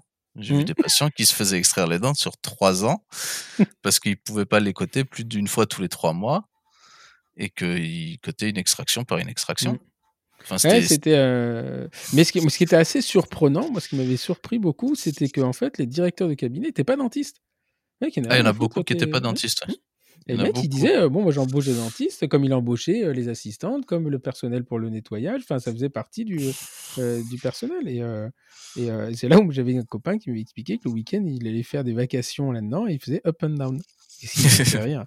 Mais dans sa, dans sa demi-journée, il voyait 20 patients, quoi. C'était. euh, Ah bah, j'ai vu des praticiens quand je, je faisais des entretiens pour, euh, pour euh, trouver du boulot, parce que là-bas ça marche beaucoup par entretien, surtout dans le privé. Mais j'ai vu des, praticiens NHS qui voyaient 60-65 Mm. patients par jour. Mm. Et Mm. pour eux c'était normal. Mmh. Bah, c'est le- seul moyen, d'abord parce qu'ils ont l'obligation, à partir du moment où ils sont les NHS, ils ont l'obligation d'assurer le- les soins des gens qui sont dans leur réseau, enfin dans leur, Ouais. euh, dans leur, dans leur euh, coin. moi, je me souviens, mon, mon code postal c'est B138AL, et donc euh, j'avais appelé un dentiste, un médecin à l'époque, il me dit ah, non non vous c'est ce médecin là là-bas, euh, une usine à une usine à médecine, et Ouais. ouais, c'était c'était vraiment, c'était- c'est c'est complètement différent. Alors dire que c'est bien, pas bien, mieux, pas mieux, ça c'est différent quoi. C'est bah, ça donne pas envie d'aller. Enfin, moi, je me souviens quand à l'époque, les, des, des jeunes venaient me voir, me dire ah, j'allais bosser en Angleterre. Je dis attendez, les mecs, c'est pas non plus, euh, c'est pas l'Eldorado quoi. Si vous aller Ah, dans le privé, c'est l'Eldorado, mais faut ça se mérite. Ça se mérite, il faut garder ses patients et ils n'ont aucune obligation de, de faire les soins avec vous. Dans le privé, c'est faut savoir expliquer, faut savoir être, Mmh. euh, faut savoir vendre. Bête. Et il y avait un truc qui m'avait, euh, il y avait un truc qui m'avait, euh, je me souviens de, de quand j'étais arrivé dans ce, dans ce cabinet, donc il m'avait demandé mon CV, etc. Et donc, euh, euh, il y a un moment, ils me disent, euh, oui, parce qu'on va faire la demande à l'assurance. Et c'était l'assurance qui décidait à quel niveau ils remboursaient mes soins. Et, euh, et, euh, et donc, ils étaient, sur, ouais, ils étaient vachement contents parce qu'à l'époque, mes traitements canalaires euh, sur molaire, c'était, avait été valorisé à, je me souviens, 520 pounds. Ah, Et, euh, je lui dis, mais qui c'est euh... Elle me dit, ouais, ouais, parce que t'as un PhD, machin. Et je dis, mais ah bon? Elle me dit, ouais, c'est l'assurance qui. euh, Et eux, c'est calé sur le poste d'assurance, qui était en fait une. Je me suis... Comment ça s'appelait ce truc? Dental Care, je sais plus Boupa ou un truc comme ça. Comment? C'était pas Boupa ou un truc comme ça? Non, c'était pas Boupin, c'était la, la, la filière de, de AXA. Euh, s'appelle Danplan, Danplan. Danplan, c'était. euh, et en fait, j'avais vu le logo d'AXA. Et là, je me dis, ça, c'est incroyable quand même. Ils font Mais ça Danplan, en. Denplan, c'est de l'abonnement. Alors, c'est, euh, oui, alors c'était peut-être un système d'abonnement. Pour être franc, je suis pas allé jusqu'à là-bas, jusqu'à plus loin, mais c'était un plan de d'AXA. C'est AXA qui vendait. C'était Ils ont AXA racheté, qui. AXA a racheté. Voilà. Et donc, euh, les gens qui allaient euh, euh, se faire soigner dans ce cabinet, ils disaient bon, bah, et je me souviens parce que le, le- le- le- mon copain qui m'avait, qui, était, qui était beaucoup plus vieux que moi, hein, qui m'avait invité dans ce cabinet à venir, lui, il était à 480. Il m'a dit, putain, t'es à 520. Et moi, je comprenais pas. Et elle m'a dit, ouais, mais je comprends pas. Moi, ça fait 20 ans que je suis là. Et voilà. Et donc, en fait, euh, parce que j'avais des publications, j'avais des trucs, et machin. Donc, c'est assez marrant. J'ai jamais décidé, euh, jamais décidé de mes honoraires. C'est euh, l'assurance qui avait décidé des honoraires pour le cabinet. Donc, euh, voilà. Mais c'était pas non plus à, enfin, 520 euros en 2006-2008, ça, f- euh, 520 pounds, ça ferait, ouais, on va dire 700-800 euros aujourd'hui, quoi. C'était pas, et c'était, euh, je me souviens, c'était euh, euh, un cabinet, euh, enfin, fond de la campagne, quoi. Enfin, c'était euh, un gros cabinet, hein, mais euh, c'est un patelin de 2000 habitants. euh, on n'était pas en plein milieu du, du 16e arrondissement ou euh, euh, Ouais. du centre de Londres, quoi. Et donc, euh, tu fais euh, dans le Kent là-bas, et ensuite, en février 2015, tu, tu rejoins un autre cabinet? Tu commences à revenir en France? En France, ouais. Ah, parce que c'était un peu compliqué, hein. Dans le, dans le privé, je gagnais pas suffisamment bien ma vie pour être à l'aise. Et donc, j'avais choisi de, de rentrer en France. Euh, j'avais déjà commencé à ce moment-là à orienter plus mon, mon exercice vers l'endo quand même, Mhm. Même en Angleterre. Donc, on m'adressait déjà des cas pour de l'endo alors que j'étais pas spécialiste là-bas. Mhm. Enfin, nulle part d'ailleurs. Et on m'adressait des cas euh, parce qu'ils avaient vu que je me débrouillais pas mal en endo. Euh, et donc j'avais déjà un peu pris l'orientation de faire de l'endo, mais il fallait que j'arrondisse les fins de mois. Et donc j'avais décidé de rentrer en France un petit peu pendant pendant un à deux jours par semaine euh, pour, euh, pour travailler en. France. Mais ton objectif à ce moment-là, c'était d'aller vivre en Angleterre ou c'était d'avoir une expérience?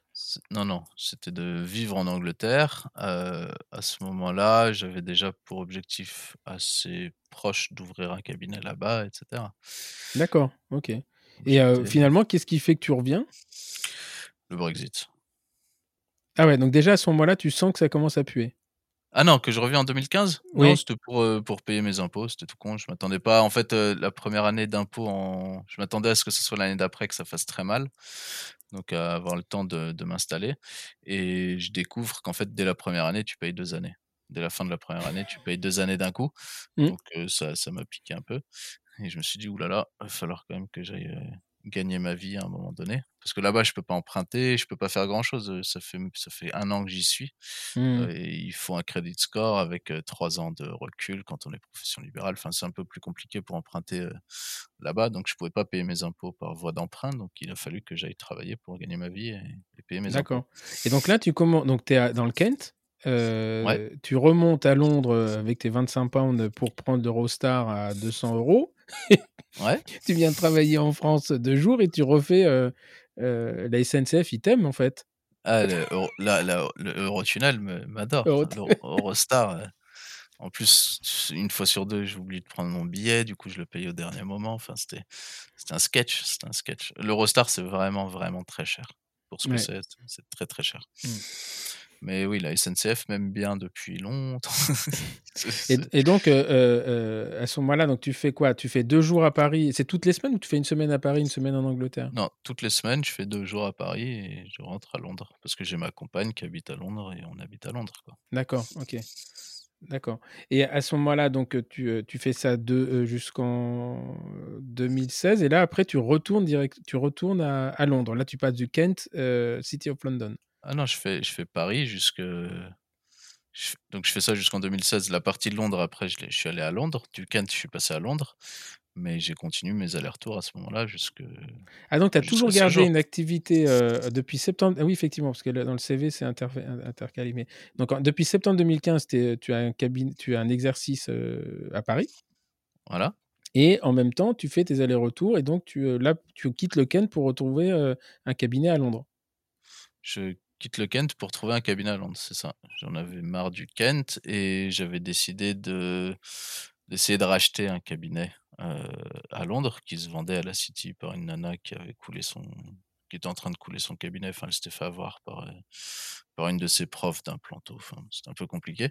Mhm. Du coup, j'essaye de racheter son cabinet. Donc, je commence à y travailler. Je lui ai demandé si c'était possible parce que moi, de mon côté, tout était carré.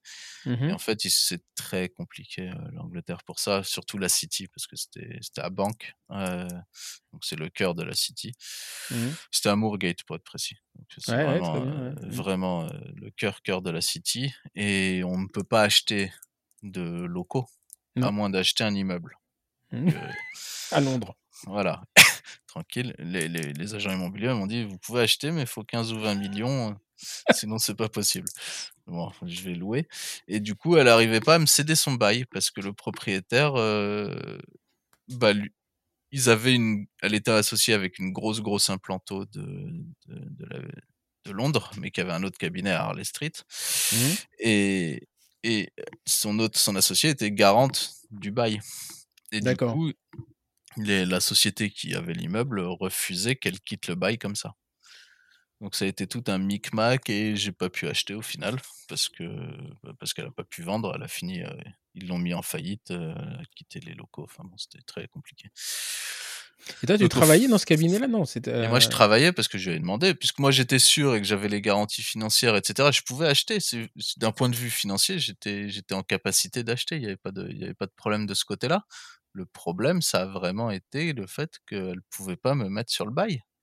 D'accord. Et du coup, ça, elle s'y attendait pas. Donc moi, je lui avais dit, bon voilà, moi j'ai toutes les garanties, il faut faire la paperasse avec les avocats, etc. Mais le temps que ça se fasse, j'aimerais commencer à lancer ma patientèle, que ça ouvre correctement. Quoi. Mhm, mhm. Donc j'avais pas mal de, de Français. J'avais j'avais fait un cabinet pour les Français à Londres au final. Mhm. Euh, C'était le but. Et là, ça allait être un cabinet assez gros. On allait avoir 4-5 salles de soins. Mais bon, ça s'est pas fait. Euh, parce qu'il y a vraiment de la demande, par contre. Il y a beaucoup de Français là-bas, il n'y a pas beaucoup de dentistes français. Euh, Non, il y en a pas. Il y a des gros cabinets quand même de, de français. Il y a quelques gros cabinets, mais Il y a en français, demande, il y a quoi? Il y a 300 000, il doit y avoir 300 000 Français facilement là-bas. à Ouais, en fait, ce qui est, ce qui est assez, ce qui est assez intéressant quand on, quand on vit comme ça dans un, dans un pays, alors ceux qui nous écoutent, ça peut paraître surprenant de se dire ouais, pourquoi les Français ont les cabinets français?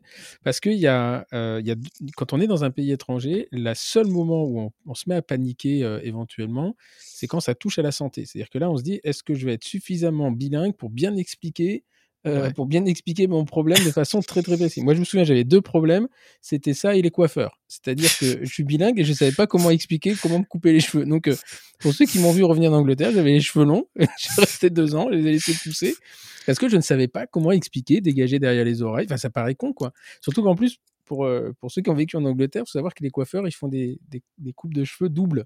C'est-à-dire celle pour le boulot et celle pour le samedi soir. Et donc, ils coupent Ouais. les cheveux de façon à ce qu'on puisse se coiffer euh, euh, différemment euh, en fonction si on va au boulot ou si on va dans un pub.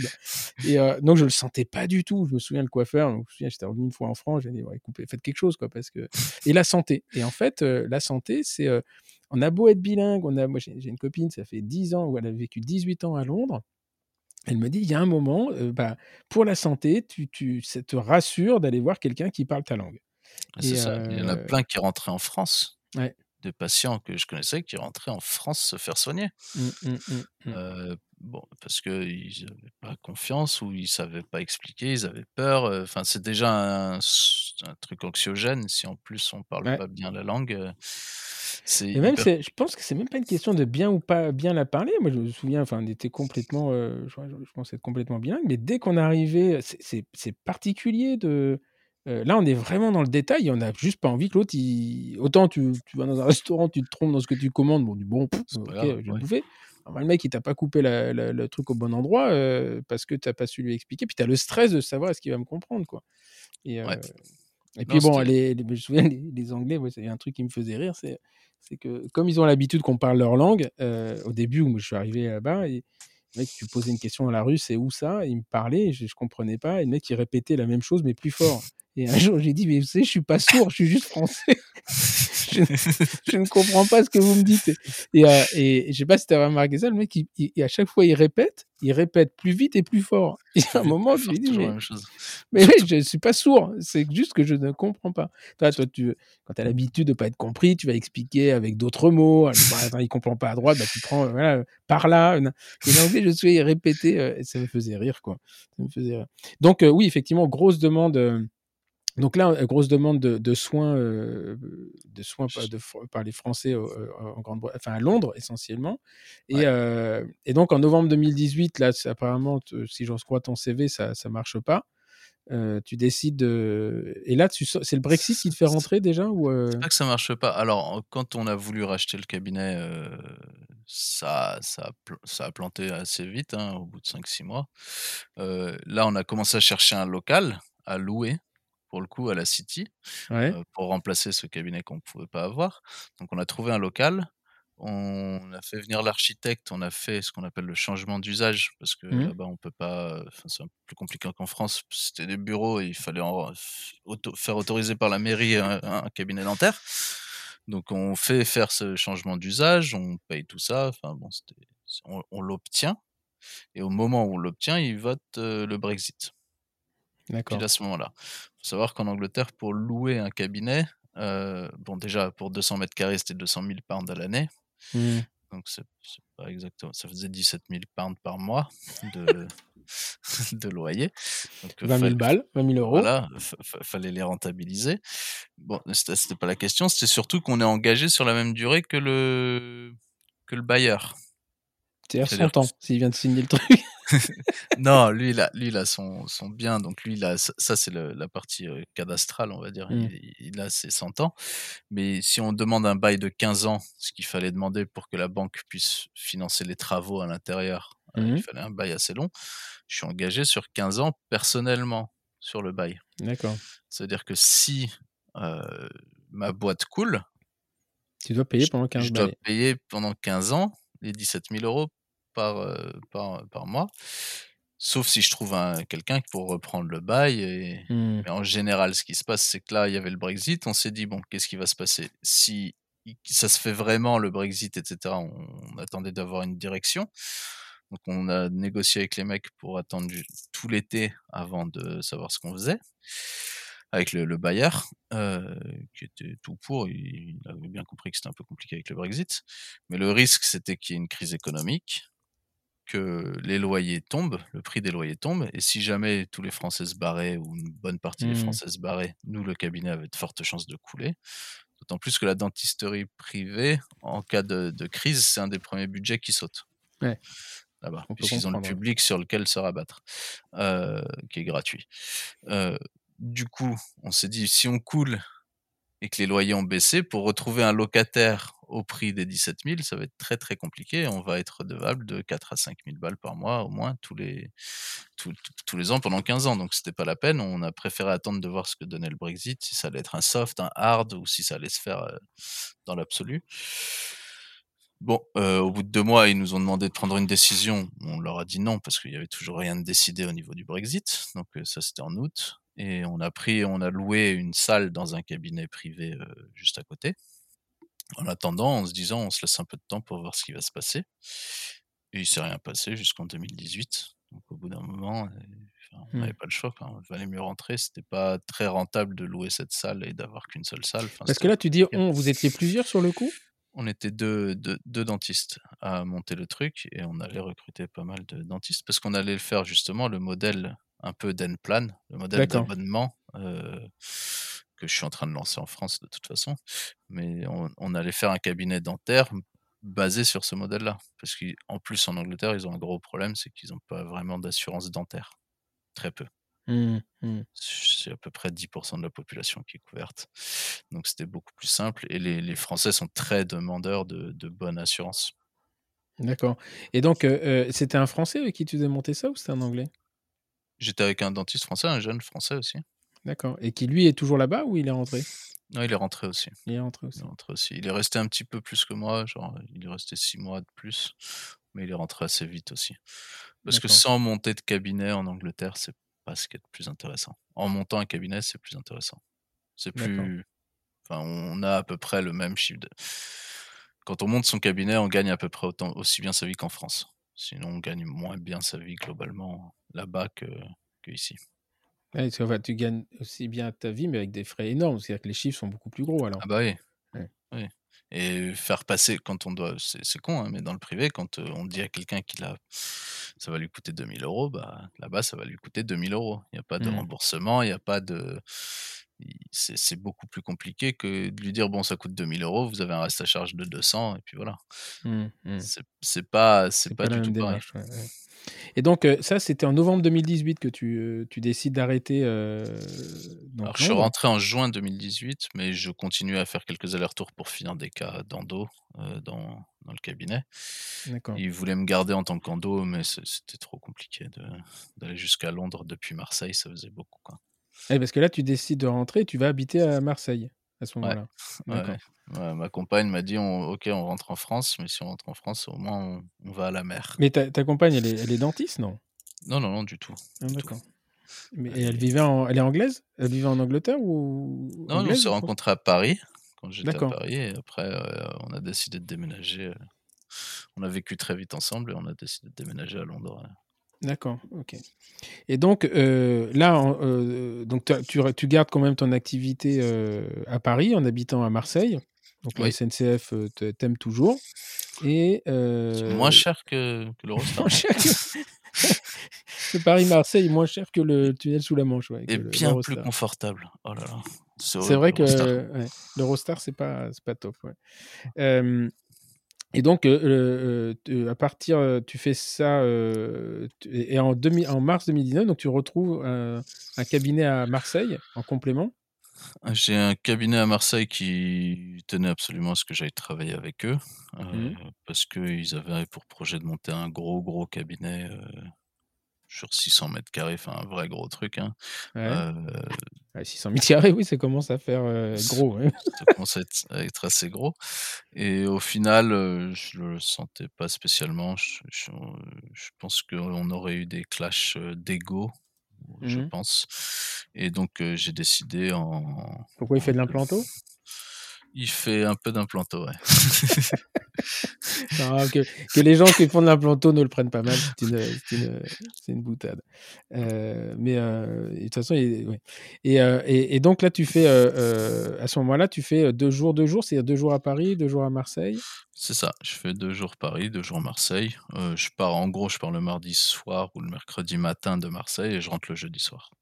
D'accord, donc tu fais tes deux jours à Paris et le reste à Marseille euh, voilà. Et donc là, tu, euh, ça, ce truc à Marseille, donc ça ne se fait pas, mais tu décides. donc là, on en a parlé un petit peu en haut. Donc là, tu ouvres euh, le 24, je crois, tu m'as dit. Ton, Normalement, le 24, j'espère, si les travaux sont terminés complètement comme ils doivent l'être, je peux ouvrir mon cabinet le 24. Le 24 mai. À Marseille même, là. Marseille. Donc là, tu te stabilises à Marseille maintenant. Marseille Centre, ouais. Marseille Centre. je me stabilise, oui, oui. Disons qu'à Paris, j'avais pas besoin, je m'entends particulièrement bien avec le, titulaire du cabinet mmh et que c'était assez stable. J'avais, à aucun moment j'aurais eu l'envie de, monter un cabinet à Paris euh, parce que je, suis très bien là où, je suis à Paris. D'accord. Donc euh, à Marseille, par contre, j'avais un peu plus de mal à trouver un cabinet dans le même genre. Euh, c'était quelqu'un qui est très, je sais pas comment dire, très ouvert sur pas mal de choses.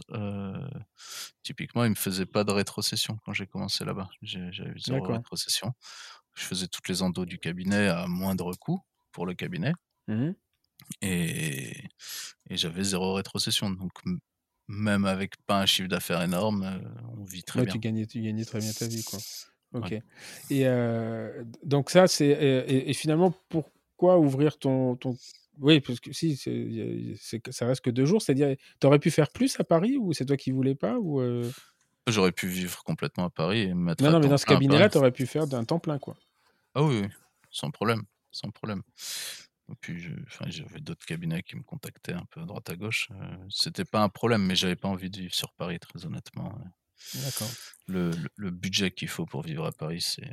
Non, puis la qualité du. Enfin là, ça devient compliqué. Ouais. hein. Je lisais, un- je regardais un post de Carole Lecomte là où ils sont en train de virer maintenant toutes les motos parce que comme ils ont fait chier les voitures, ils vont faire chier les motos. Bientôt les vélos, ils vont tout mettre à la benne. Euh, puis voilà, tu resteras chez toi. Ce sera une très très belle ville pour faire des belles photos de rues de Paris, des rues de Paris vides. Ah, C'est bien un ça. concept quand même. hein. Ouais, c'est. Ouais. enfin, bon, À la rive droite, euh, enfin, c'est c'est particulier Paris. Mais c'est c'était une ville qui m'a peut-être le plus marqué pour son côté stressant. ouais. Ah oui, oui. Non, moi, je veux pas. Moi, j'y arrive pas. C'est. euh, je pense qu'il faut y être né, j'en sais rien, mais. euh, J'y suis né, hein, j'y suis né. Ouais, J'ai pas ouais, grandi, mais j'y suis né. Ouais. Oh, ok. Et donc, euh, alors ça, c'est ta partie, ta partie clinique. Et parallèlement à ça, donc, tu as une, tu as une vraie reconnaissance qui monte sur, sur Facebook. Il y a, il y a vraiment, il y a vraiment une, des groupies. hein. Enfin, c'est- pas du tout péjoratif. Il y a vraiment une, une émulation qui se fait autour de ça. Et comment ça a commencé Ça T'as identifié ou c'est parce qu'en fait, c'est venu tout seul? En fait, j'ai commencé moi à Facebook et même Genol en posant des questions euh, parce que je connaissais rien. Mhm. Euh, je posais des questions et j'avais vu qu'ils avaient pris pour habitude de partager leurs cas et d'échanger à partir de leurs cas. Donc je me suis mis à poster mes cas, mais plus euh, à but pédagogique, c'est-à-dire plus pour apprendre et qu'on me dise, qu'on me corrige ce que j'aurais pu mieux faire, ce que j'aurais pu, enfin, ce qui était bien fait, ce qui était mal fait. euh, comment fallait faire dans tel cas, ou des fois je posais des cas en question, qu'est-ce que je dois faire derrière, enfin c'était vraiment euh, Mhm. l'étudiant, et puis c'était pour être dans le partage. Ils invitaient vraiment au partage, et ils disaient à tout le monde de partager leur cas, même si c'était pourri, etc. Donc euh, j'ai joué le jeu, et petit à petit mes cas se sont complexifiés, parce que je progressais. Et vu que je faisais partie des meubles, je pense que c'est vraiment ça qui a fait que ça a marché pour moi, c'est que j'étais là dès l'origine. French Kiss, je te dis, j'étais là, ils étaient moins de 300. Euh, Eugénol, euh, bon, Eugénol, c'était Eugénol, c'était- vraiment sympa. Mais French Kiss et même Dentiste de France, euh, j'étais parmi les premiers que Allah a rajouté dans le groupe. Parce que c'est un Lyonnais, est, lui, d'ailleurs. c'est un Lyonnais, il Mm. est de la promo d'au-dessus de moi. Enfin, Ah ouais Ah, Il est tout jeune, en fait, alors. Ah oui, il est assez jeune, oui. Il est assez jeune. Euh, moi, j'avais pris une année sabbatique au milieu de, de ma fac, donc après, il s'est retrouvé deux promos au-dessus, mais euh, T'avais pris une année sabbatique. C'est pour ça que Oui, dans ton CV tout à l'heure, il me manquait une année. C'est bien ce qu'il me semble. Et t'as fait quoi pendant cette année-là? J'avais monté un navigateur internet euh, un peu particulier euh, qui permettait de faire du multifenêtrage très facilement. Qui serait toujours d'actualité d'ailleurs, qu'il faudrait que je, re- je rebosse un petit peu, mais qui serait toujours d'actualité. Euh, donc j'avais monté ça, on avait fait, euh, j'avais un collègue, un, un ami qui était euh, en école d'ingénieur et qui avait obtenu à l'INSA le fait de, qui était porteur de projet pour un truc d'entrepreneur à l'INSA, en gros, pour, pour remplacer son projet de fin d'études. Et donc on avait notre projet qui était euh, sur lequel euh, on avait cinq ingénieurs qui travaillaient euh, non-stop pendant un an. Du coup, du coup j'ai fait ça. Et ça m'a beaucoup, beaucoup, beaucoup appris euh, d'un point de vue formation, parce qu'il formait non seulement à la partie technique, mais à la partie euh, entrepreneuriale des choses, à monter un business plan, à calculer euh, les coûts, à, Ouais, enfin, mm. à savoir retrouver ses concurrents, enfin vraiment toute la partie business et Ouais, managériale. euh, concurrentielle, etc. Ok. Ouais, c'était c'était vraiment intéressant. Ok. Et donc, pour en revenir à, à- à- à Facebook, le, le- la- ta, ta notoriété monte à ce moment-là. Et tu t'y attends, toi, ou ça, euh, tu t'es même toi-même surpris par euh, l'évolution des choses? Ah bah, au début, enfin, je suis très très surpris au début parce que je, postais vraiment mes cas pour jouer le jeu. Heu, c'était vraiment l'esprit qu'avait mis Gastala dedans. C'était vraiment, vraiment pour jouer le jeu et petit à petit, c'est des likes, c'est les gens qui aiment bien, c'est les gens qui donc c'était j'ai toujours cherché moi sur Facebook à essayer d'apporter quelque chose, soit une question parce que je me la posais sin sincèrement, soit essayer d'expliquer un protocole que je trouvais sympa et qui était pas assez connu ou, heu, s montrer ce qu'il était possible de faire notamment en endo, même sans microscope et cetera. Parce que les premières années, j'ai pas de microscope, Mmh dans les cas que je poste, j'avais 0 microscope. Mais ça ça ça m'empêchait pas d'aller chercher le MV2, d'aller, heu, d'aller retirer des instruments fracturés, d'aller j'avais développé des techniques sans microscope du coup, heu, pour, heu, pour me m'en sortir quand même et Mmh j'avais franchement un bon taux de succès, sans microscope et sans matériel, hein.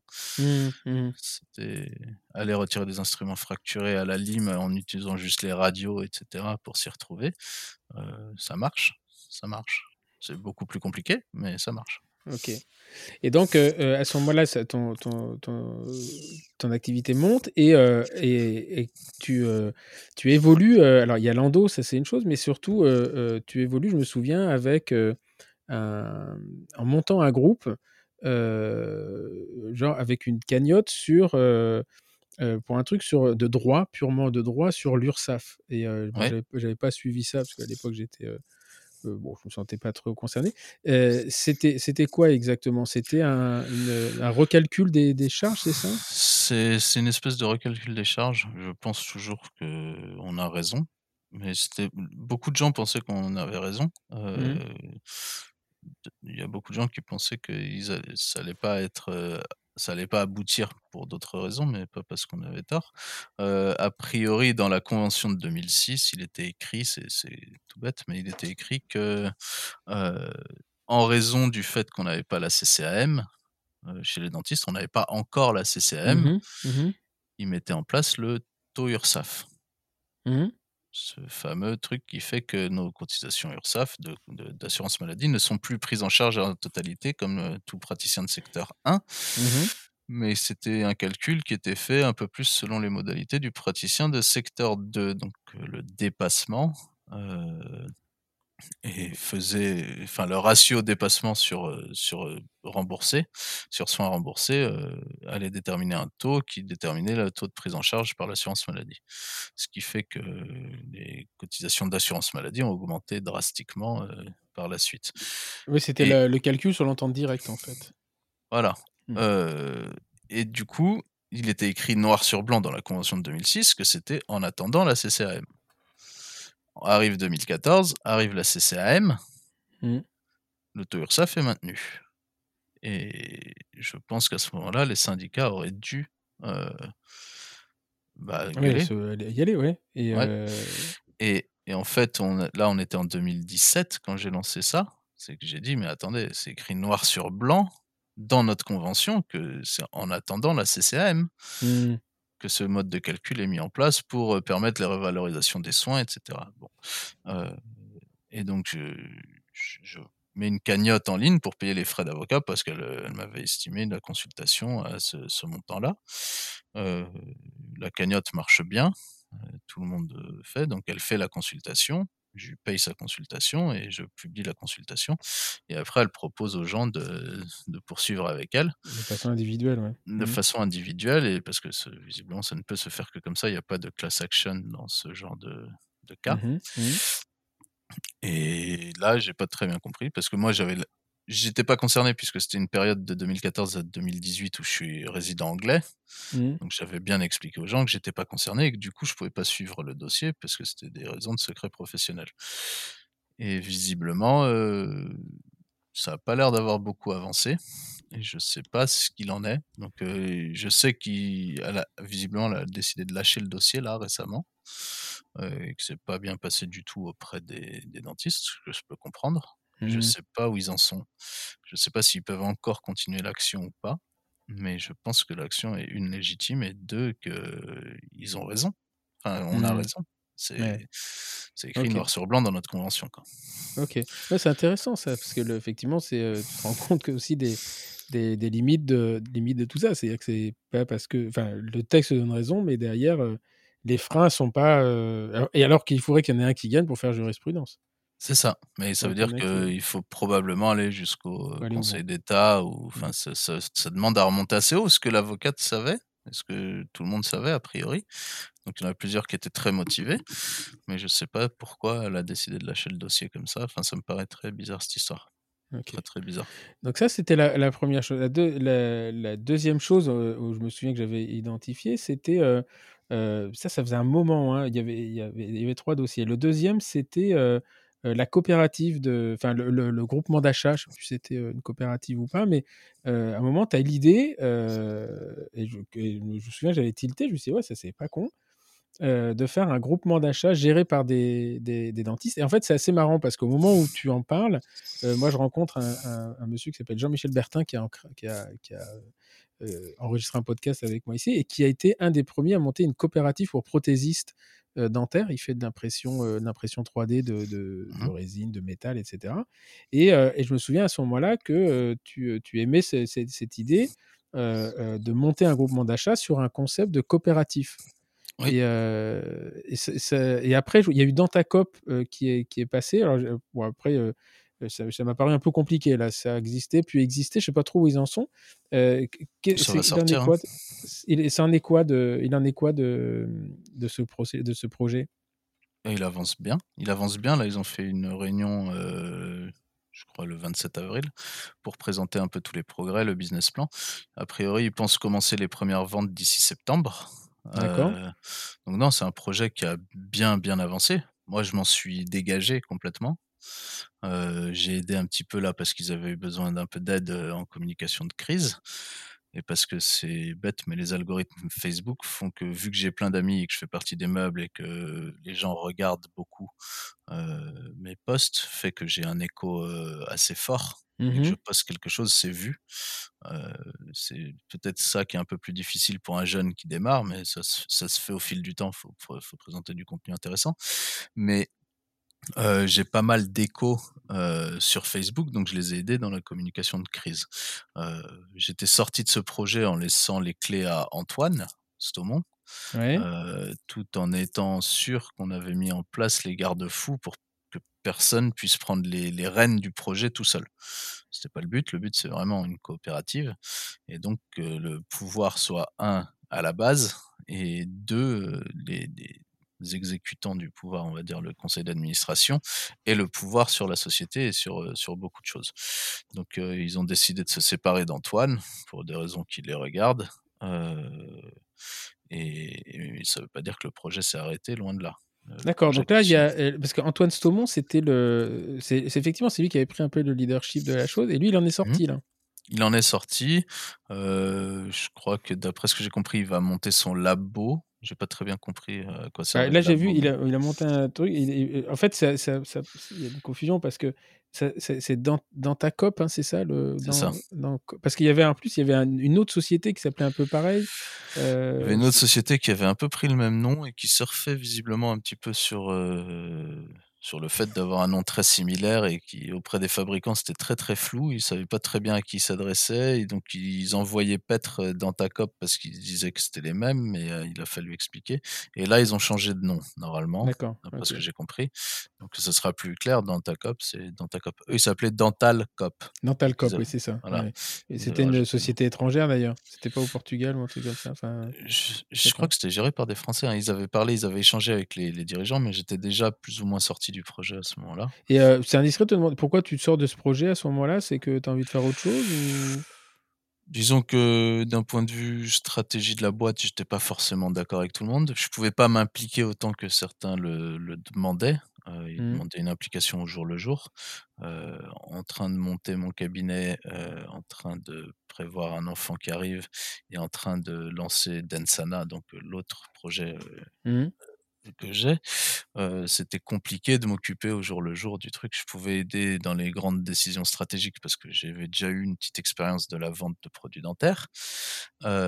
Mais, mais donc, je, connaissais pas mal de fournisseurs, etc. Mais et j'avais une vision stratégique de la coopérative et des choses qu'il fallait faire et dans quel ordre et je sais monter un business plan comme je l'ai dit, je sais, heu, je sais développer enfin je je connais les étapes de développement d'un une business, stratégie, ouais. Mmh. Voilà, donc heu, je pouvais aider dans dans ça, mais je pouvais pas être là au jour le jour, mais Antoine avait l'air de savoir faire très bien tout ça. J'étais pas forcément d'accord sur toute sa stratégie, mais mmh, mais je pensais que ça allait le faire avec un conseil d'administration en qui j'avais toute confiance, quoi, donc heu, au moins ils avaient les pouvoirs de tout le monde avait le pouvoir d'être enfin la la possibilité d'être limogé. C'était pas il y avait personne qui était en place, heu, de façon irrévocable. Mmh. Bah, c'est pas c'est un peu et ils sont sur un modèle coopératif finalement? Parce que c'est c'est assez, heu, il y a des limites quand même à la coopérative, mais Alors au début, ils étaient partis sur une espèce d'SAS coopérative, mais là, d'après ce que j'ai compris, ils ont l'air de s'orienter beaucoup, beaucoup plus vers la vraie, vraie coopérative. D'accord. Ah, contrairement à ce que le parce qu'il y avait un moment où j'avais vu un échange où les les ils avaient le modèle des vétérinaires et les Ouais. vétérinaires avaient tendance à leur dire: «Attention, heu, ne rentrez pas Les dans ce vétérinaires et les parce que» pharmaciens ont tendance à se mettre en SAS coopérative. ouais et de sortir de la coopérative parce que, heu, justement il y a des, et c'est ce que me disait Jean-Michel Bertin en disant que lui aujourd'hui la la la coopérative, il y a un moment donné, il a été obligé de monter une société à côté pour, pour pouvoir se développer. Parce que la coopérative est quand même, reste, heu, reste limitante, heu, sur, heu, la liberté d'action et de de développement. Mais Sur certains points, mais d'après ce que j'ai compris, il y a des lois qui ont changé et ils peuvent faire pas mal de choses qu'ils pouvaient pas faire avant. J'ai pas tout suivi là, mais Donc là, dans ta coop, c'est un truc qui va enfin, c'est une structure qui est qui va voir le jour là dans les dans les 6, heu, 6-7 mois et Ah oui, Ah oui, là, ça a très bien avancé. Ils ont un catalogue qui est bien abouti. Normalement, il y a pas de protocole qui est pas réalisable à partir de ce catalogue-là. C'est pas aussi complet qu'un GACD ou un Mégadental, mais c'est voué à le devenir, je pense. Mmh. C'est voué à OK le et devenir, c'est ouais. pas un peu frustrant en fait d'avoir une idée, de lancer une idée, de développer le truc et d'être obligé d'en sortir, heu, pour des raisons, heu, p heu, qui qui s'entendent, hein, d'ailleurs, mais de se dire: «Bah, finalement, on est sorti de l'incubateur et ça Non, ce ce projet-là, je l'avais vraiment monté et tout le monde me demandait pourquoi je faisais ça. Mmh. c'était pour aider la profession et je pensais vraiment qu'il y avait quelque chose qui manquait dans la profession et que c'était pas normal qu'on soit une des seules professions à pas avoir ça. Et qu'on avait vraiment un problème au niveau des achats dentaires, et des prix et du rapport au prix. Déjà en Angleterre, je payais beaucoup moins cher mon consommable, enfin, Mmh. c'était rien à voir. Pas que le consommable d'ailleurs. Heu, il y a beaucoup, beaucoup de choses qui étaient beaucoup moins chères en Angleterre Mmh. Mmh. et je trouvais ça pas normal qu'on ait pas un modèle de coopérative français. Donc heu, je me suis dit: «Bon, heu, je vais m'y coller un petit peu», mais heu, fallait trouver des volontaires pour se lancer et il y avait une équipe au début de plus de 100 dentistes qui étaient impliqués Ouais, vraiment, donc là, il en reste une trentaine ou une quarantaine en différents services, mais il y a des gens qui sont impliqués à une dizaine d'heures par semaine, facilement et ils sont 30 ou 40, quoi. Ouais. Mmh et toi, tu y es plus du tout? Ou heu, enfin, le contact à part pour les les périodes de crise, mais Je heu suis je parle de temps en temps à certains membres du conseil d'administration qui me tiennent un peu au courant de ce qui se passe, Mmh mh. enfin des avancées et encore, ils me tiennent au courant, au même titre, enfin, que Que les les autres. Si administrateurs, s si mais même pas que les autres administrateurs, ça veut dire que s'il y a ils ont des dissensions en interne, je le sais pas. Mmh. Mmh. Je ils me donnent les grandes lignes, ils m'expliquent un peu où ça va et cetera, mais je disons que j'ai plus de facilité à avoir des des informations à jour, mais sans sans je suis Sans plus du tout ouais dedans, ouais. Et donc ça tu seras le 1er client alors? Je serai un des 1ers clients, ouais. Ça va être, heu, c c'est une coopérative, donc ça veut dire qu'il faut Faut a priori acheter des parts. Ouais. Il faut acheter ses parts qui sont revendables, facilement. Heu, la société les rachète, donc heu, c'est facile à revendre. Heu, ça sera 500 €, je crois, ils se sont arrêtés sur 500 € la part et puis après, oui, après je serai le 1er client, ouais, sans problème. OK et alors le 3e, heu, le 3e prodé projet, mais ça, ça faisait un moment, heu, parce que je me souviens que tu étais encore en Angleterre, je pense que c'est là que que que l'idée t'est venue. Heu, c'est un projet d'assurance, enfin de de vais utiliser des mots qui sont inappropriés certainement, mais d'une sorte de de d'abonnement aux soins, d'une assurance. C'est-à-dire qu'en fait, qui est basée d'ailleurs sur une idée qui est vraiment louable, qui est la prévention. C'est-à-dire, de se dire, «Bah, il vaut mieux prévenir que guérir, donc plutôt que vous faire soigner quand c'est trop tard, venez chez nous et on vous prend à temps, moyennant un abonnement». Si je résume un peu, est-ce que c'est, loin de la réalité ou c'est ça? C'est à peu près ça. C'est vraiment un forfait de prévention d'ailleurs en France, on n'aura pas le choix, on est obligé de le présenter de cette façon-là. C'est un vrai forfait de prévention. L'idée est partie pas de Londres, mais de d'Éclès-sous-Bois. où Ah ouais. je réfléchissais. J'étais assez frustré parce que j'avais des patients qui avaient beaucoup de des grosses mutuelles qui pouvaient payer les soins du coup, heu, remboursés par la Mmh. mutuelle et dès que je voulais faire un onlay ou de l'IMAX ou n'importe quoi, heu, c'était assez facilement refusé. Heu, bon, parce que j'étais peut-être moins expérimenté dans l'explication. Mais c'était très, très c'était refusé très facilement et j'avais envie de sortir de trouver un système qui sorte, le financier de nos plans de traitement. Je je me disais qu'un chirurgien cardiaque, s'il dit qu'il faut poser 7 stents, on lui dit pas: «Vous en posez 3 cette année et 4 l'année Mmh. prochaine», heu, parce que je suis un peu short, heu, en ce moment. Mmh. Heu, j j Moi, que l'avantage, c'est aurait pas sûr de poser les 4e les 4 Ouais. autres. Mais du coup, on est vraiment une des seules professions médicales à avoir ce genre de problème-là. Parce qu'en France, c'est pas enfin, on n'est pas libre de nos plans de traitement, le financier est très, très impliqué dans nos plans de traitement. Donc au Claye-sous-Bois, je j'avais commencé à réfléchir et je m'étais dit: «De toute façon, au maximum, le chiffre d'affaires qu'un dentiste peut espérer est limité». Il peut pas Mmh. monter à 3 000 000 €, heu, en faisant du travail de qualité, c'est pas possible. Donc l'idée, c'était de répartir ce chiffre d'affaires, heu, pas maximal, mais pas loin du dentiste, sur l'ensemble des patients et de de se dire que, bah, 500 000 € sur 1 500 patients, bah, c'est pas tant que ça par, heu, par Mmh. patient Mmh. et que de toute façon, heu, à ce prix-là, je pouvais faire tous les soins que je voulais j'étais rentable. Mmh mh. C'est-à-dire qu'en travaillant à temps plein, j'étais rentable. Donc en partant de ce principe-là, je me suis dit que ce serait peut-être pas mal d'abonner les patients directement au cabinet dentaire Mmh. Et que c'était plus viable pour le dentiste et plus viable pour le patient puisqu'on sortait le financier du plan de traitement. Heu, bon après, je maturais un petit peu cette idée-là et je suis arrivé en Angleterre et j'ai découvert Dentplan justement. Mmh mh. Dans le cabinet du Kent, la praticienne, heu, qui travaillait proposait du Dentplan à ses patients. Et c'est le système de donc de plan dentaire, heu, ce qu'ils appellent un système par capitation, où on est abonné, par contre il y a un niveau de risque, ça veut dire qu'ils évaluent là-bas à la 1re consultation, heu, combien de soins on a en bouche, Mmh. heu Est-ce que tu vas leur coûter, quoi? et ce que tu vas leur coûter? Bon, en général, tout le monde part avec une borne C au minimum, donc c'est à peu près 30-35 balles. C'est le dentiste qui choisit le prix de son abonnement, ça j'ai beaucoup aimé. Mmh. Dentplan prend 10% de l'abonnement, pour ses frais de fonctionnement et sa sa communication et cetera et la facturation et blabla. Enfin tout le tout tout ce qu'il y a autour et et par contre, il faut être dentally fit. C'est là que j'ai vu la 1re fois, heu, cette expression-là. Faut être le patient doit être en bonne santé bucco-dentaire avant de s'inscrire dans ce genre de plan. Mmh mh. C'est-à-dire qu'il doit Faut pas une avoir remise de en état au soins départ, quoi. voilà, il y a une remise en état initiale, heu et par contre, le gros, gros point faible de Dentplan et c'est là que je l'ai vu, c'est qu'il y a des exceptions. Mmh mh. Il y a pas mal d'exceptions, ça veut dire que si quelqu'un a besoin d'une endo complexe, c'est pas pris en charge. Si quelqu'un a besoin d'une restauration, heu, prothétique complexe, c'est pas pris en charge. Si Mmh. quelqu'un a besoin de paro, en général, c'est pas pris en charge. Si quelqu'un a besoin d'un implant, c'est pas pris en charge. Du coup, ça laissait des grosses, grosses portes de sortie aux dentistes et donc ça a des effets pervers. J'ai vu, hein, la praticienne chez qui je bossais, là où elle devait faire des onlets ou des couronnes, elle faisait des gros compos. Un jour, la dent, elle a extraire, bon, bah, Mmh. l'extraction est gratuite, mais l'implant derrière, faut le payer, quoi. Mmh mh. Donc c'était ça ça ça induisait ça avait quelques effets pervers quand même. Je pense que mais je sais même pas si c'est conscient ou inconscient ce genre de choses, mais je pense que le fait d'avoir des exceptions dans ce genre de système, c'est pas une bonne chose. Heu, il faut un système le plus carré possible et ne pas avoir de porte de sortie et être obligé de faire des bons soins et qui durent, pour être rentable, c'est mieux que d'avoir une porte de sortie.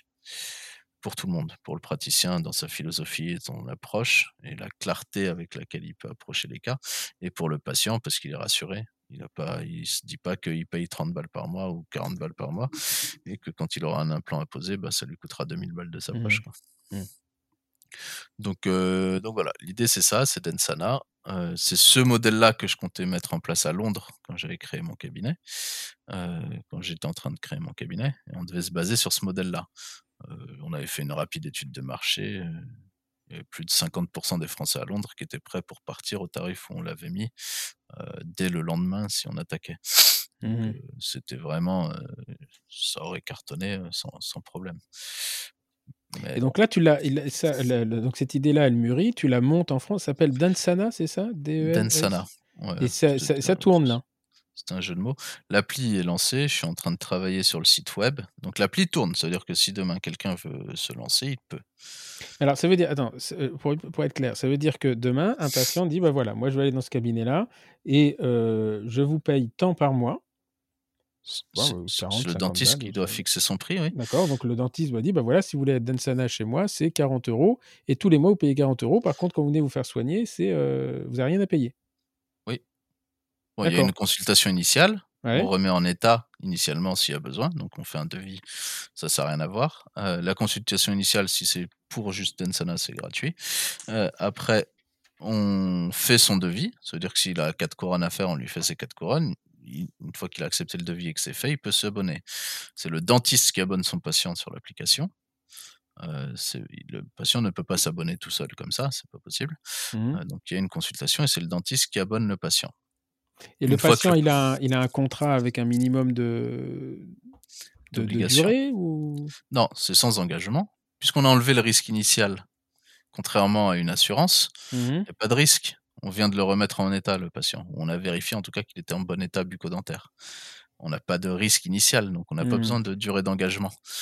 Donc à partir de ce moment-là, normalement, tant qu'il est dans le plan, il est en bonne santé bucco-dentaire, sauf euh, à de rares moments où il va avoir besoin de soins, mais c'est très rare. Euh, en théorie, il n'a pas besoin de soins. À, tout moment X, il n'a pas besoin de soins. Voilà, parce qu'on fait bien sa prévention et que dès qu'il a besoin d'un soin, euh, il, il, peut le faire gratuitement, donc c'est pas, c'est pas gênant si on veut. Euh, donc une fois qu'il est abonné, lui, le dentiste, lors de la consultation initiale ou de la consultation après le devis, euh, il va lui fixer une périodicité des visites. C'est-à-dire mmh qu'il peut fixer 1, 2 jusqu'à 36 mois. Euh, et le patient est obligé de respecter cette périodicité, sans quoi il est désabonné. D'accord. C'est-à-dire que s'il vient pas à ses visites de contrôle, il est désabonné. Vu qu'il n'y a pas d'engagement, il n'y a pas de problème. Mais par contre, quand il voudra revenir dans l'abonnement, il devra refaire une première consultation et s'il y a des soins, ce sera à sa charge. D'accord. Et donc, euh, euh, euh, alors toi derrière, il parce que le, oui, le principe est génial. Je veux dire, pendant que je te parle, je sais pas si l'abonnement il est à 40 euros, tu en as 1000 qui sont abonnés, ça fait 40 000, tu as un chiffre d'affaires de 500 000. Euh, ah globalement, euh, voilà, tu as 1000 patients dans ton truc, ils viennent, tu les prends. 40 euh, euros, c'est pas grand-chose pour un foyer. c'est assez intéressant. Effectivement, le modèle économique, il fonctionne bien. Après, légalement, comment tu gères ça? Légalement, c'est un forfait de prévention, un peu comme ce qui se fait en paro, ce qui arrive très souvent en paro, un forfait de maintenance. Et le praticien s'engage à offrir les soins en cas d'échec de la prévention. En France, on est obligé de le tourner comme ça, ce qui revient à peu près à ça, hein, de toute façon. Euh, c'est vraiment la philosophie. C'est que le but étant que la prévention devienne l'acte le plus rentable en dentisterie.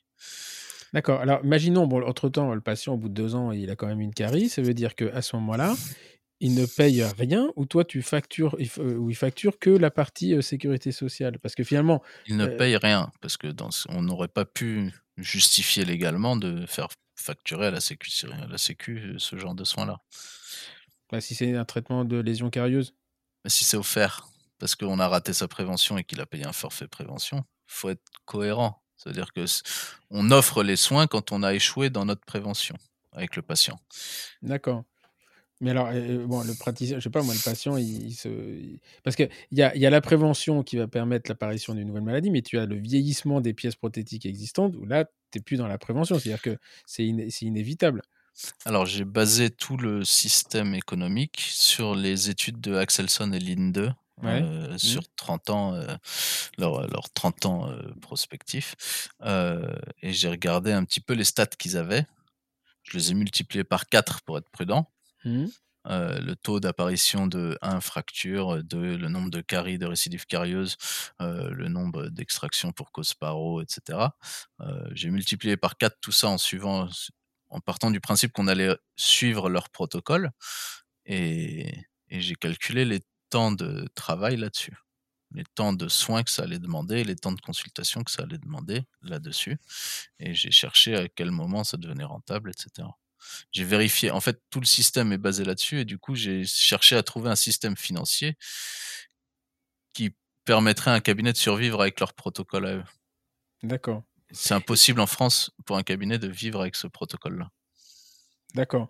Et, euh, et, et, donc, toi, derrière, euh, euh, c'est Capidan, hein, derrière, là, ou Densana, c'est le nom de la société? C'est quoi le. Densana, c'est le nom de la société. L'outil s'appelle Capidan, parce que le, le dentiste qui, qui, travaille avec moi et qui a développé l'application euh, tenait à l'appeler Capidan. Voilà. D'accord, bon, pourquoi pas. quand on arrive là au niveau de, la négociation, c'est que les choses sont bien avancées quand même. Et, euh, euh, et donc, vous, vous rémunérez comment? C'est-à-dire, vous avez, comme sur Damplan, vous avez un. un on peut pas prendre un pourcentage. Euh, on peut pas prendre un pourcentage. On avait demandé à l'ordre et l'ordre n'est pas d'accord pour ce genre de, de, choses. Donc, nous, on est prestataire de service du dentiste. Mmh. Euh, c'est le dentiste qui nous paye. En fait, c'est un peu plus compliqué que ça. Bancairement, ça se fait immédiatement, mais c'est le, le, patient paye le dentiste, le dentiste nous paye. Mais c'est tout fait dans la seconde sur une appli. Euh, donc ça se voit pas que c'est comme ça, mais c'est comme ça. On a fait gaffe aux flux financiers, etc. Il y a pas mal de règles en France hein, pour, euh, ce mmh. genre de choses-là. Euh, et nous, on se rémunère donc en fixe. C'est-à-dire que pour un enfant, on va se rémunérer 2 euros, je crois, sachant que dedans, il y a les frais bancaires. Hein. Ouais. Euh, je crois que ça fait 2 euros et pour les adultes, c'est 5 euros. D'accord. Et, euh, et, donc, oui, ça, mais c'est intelligent ce truc-là parce que globalement, vous, avez, vous allez fonctionner sur, un, euh, sur ce qu'on appelle un MRR, c'est un revenu mensuel moyen. Ouais. Vous connaissez votre nombre d'abonnés et, et, vous, derrière, en fait, Densana est une, développe un, un, un, système informatique. C'est une application, une mise en, mise une en réseau. application. Après, il y aura tout l'aspect. Il y a quand même une bonne partie euh, communication, une partie juridique. Et euh, il va y avoir en France une bonne partie démarchage des entreprises parce que c'est quand même euh, un gros, gros vecteur de, de financement du soin. Ouais, ouais. Ça, et puis il y a, enfin, faut pas le cacher derrière, vous avez du, de la data parce que inversement, votre, votre, le dentiste, lui, va renseigner un peu euh, euh, derrière au niveau de son application, il renseigne les soins euh, qu'il prodigue par rapport aux gens, etc. ou pas du tout? Non, non, non, non, non. On est resté très, très vous, c'est on juste a une mise pas mal de syndicats. Ouais. Nous, c'est juste euh, vraiment un système euh, bon, juridique, parce qu'il y a les contrats qui sont dans l'application, il y a les conditions générales de vente, etc. Et après, c'est juste vraiment un outil à la facturation et à la communication. En bref, pour expliquer ce que c'est Densana, le principe, etc. Mais c'est vraiment pas quelque chose où on vient surveiller les datas on a quasiment aucune data chez nous. Quoi. On a le nom du patient forcément, on a le dentiste, mais c'est à peu près tout. Et, et on euh, a le prix pour... des abonnements. Ouais. Et euh, ok. Et, euh, et, et, là, ça, vous l'avez lancé quand? L'application est prête depuis un petit moment, mais avec le Covid, j'ai trouvé que c'était pas forcément le plus adéquat de la lancer en pleine crise du Covid, parce que les gens parlaient que de ça. Euh, mmh. sur les réseaux. Donc euh, j'ai mis en stand-by un petit peu en attendant que les gens soient un peu plus facilement à l'écoute de ce genre de, de, choses, parce que ça demande mmh. quand même un changement d'organisation au cabinet qui est assez important. Euh, L'idée étant assez rapide, il y a beaucoup quand même de patients qui sont très intéressés par ce genre de modèle-là. Quand on parle aux patients, ça les intéresse euh, incroyablement. Cette espèce de tranquillité d'être sûr de plus avoir rien d'autre à payer que, enfin, un vrai all-inclusive en fait. Mmh, ça les mmh. intéresse vraiment. Euh, mais l'idée étant au moins de faire payer les charges fixes d'un cabinet dentaire par ce, par ce biais-là. Mmh, C'est ce que visent à peu près tous les Anglais au début quand ils se lancent dans Denplan ou dans d'autres plans dentaires, parce qu'il n'y a pas que Denplan. Hein. Denplan en Angleterre, c'est le plus gros, il fait 2 millions d'abonnés, mais euh, il y en a d'autres, des plans dentaires, et n'importe qui peut lancer son plan dentaire. Euh, c'est assez simple à faire. Ok. Euh... Et, et, là, vous, euh, vous, vous l'avez, je pense qu'avant de la lancer, vous l'avez euh, validé sur le fonctionnement, sur le concept, parce que euh, vous avez des gens qui tournent avec déjà, qui est mis en place ou pas du tout? Là, on n'a on a pas lancé avec qui que ce soit le, le, projet. Il y en a plein qui sont sur les starting blocks là. Et mmh. je pense qu'on va, on va attaquer. Mais d'ailleurs, euh, ceux qui veulent attaquer peuvent, mais ils attendent qu'on ait fini et qu'on ait attaqué la communication pour de vrai pour le faire. Mmh. Mais l'appli est prête, donc ça veut dire que fonctionnellement, il n'y a aucun souci. Si on, celui qui veut se lancer comme ça sans communication, il peut. Mais là, on travaille à finir la communication justement. D'accord. Mais ça, c'est. Euh, et vous, euh, après, on va pas rentrer dans les chiffres, mais vous estimez à, dans ton business model, vous, euh, à un délai de deux ans ou trois ans, c'est le modèle, il, vient, il devient rentable pour vous à partir de combien d'abonnés? Nous, il est rentable dès le départ. On n'a pas, on a le frais de mise en place de l'application et de la maintenance euh, applicative qui sont gérés par le, un dentiste qui est très bon dans ce domaine. Donc après, dès le début, c'est rentable, mais au début, tout ce qui va être rentabilisé, ça va être réinvesti tout de suite euh, dans, euh, dans le fait de faire grossir l'entreprise. Mmh. Donc, après, vous, ça va être de la, de la com, quoi. C'est d'aller démarcher les gens. Et, et au niveau ordinal et syndical, tout ça, vous, bon, je pense que vous êtes quand même allé vous blinder avec ça. Et ils le voient comment Parce que, en fait, l'UFSBD aurait pu faire ça depuis, depuis 100 ans. Ils aiment pas trop l'idée pour la plupart, pour être honnête. Ils sont un peu réticents. quels sont leurs arguments d'ailleurs? Ça, c'est intéressant. Ils sont contre par principe ou ils sont contre parce que c'est une bonne raison? Disons qu'ils sont plus contre d'un point de vue. Bon, faut pas exercer son métier comme un commerce. Bon, ça, ok. Et. C'est pas un commerce, là. Oui, non, mais c'est genre on ferait la promotion. C'est non, mais ils ont peur de l'aspect publicitaire. C'est-à-dire que on aurait un annuaire où les gens euh, verraient qui est dans qui est abonné, enfin qui propose l'abonnement, qui ne le propose pas, et ça serait un peu de forcer les gens à prendre l'abonnement.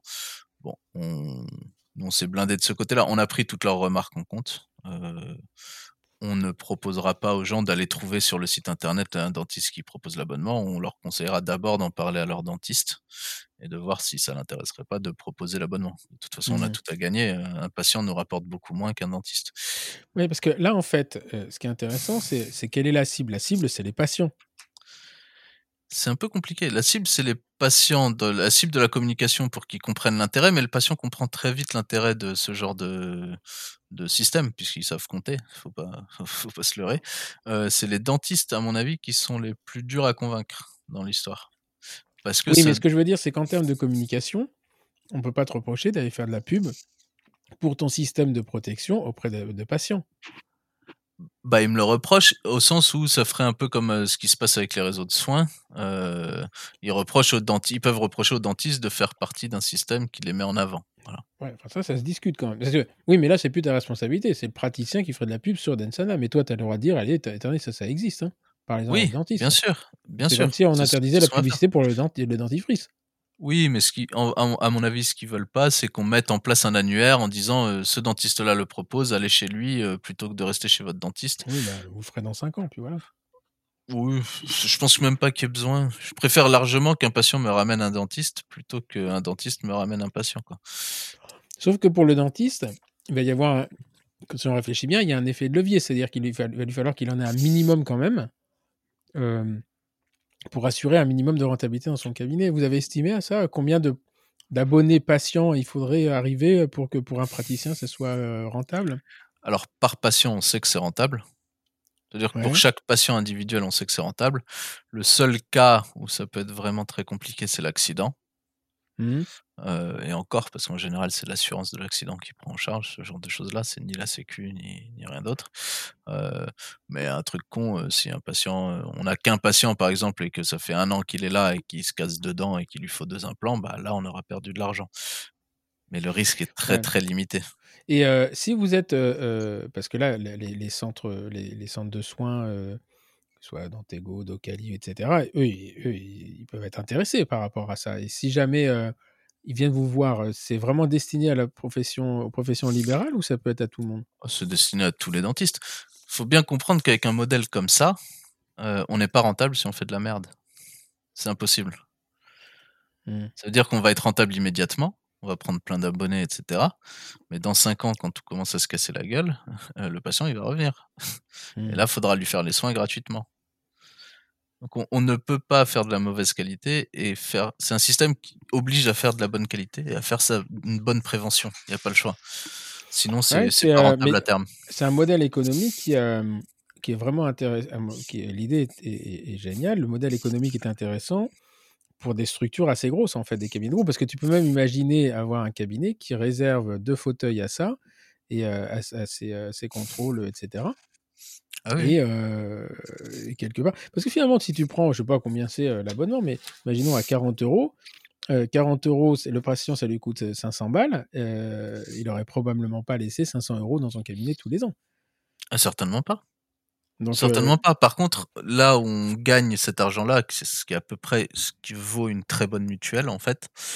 Une très bonne mutuelle à 150 euros, il y a à peu près 50 euros ou 60 euros pour le dentaire.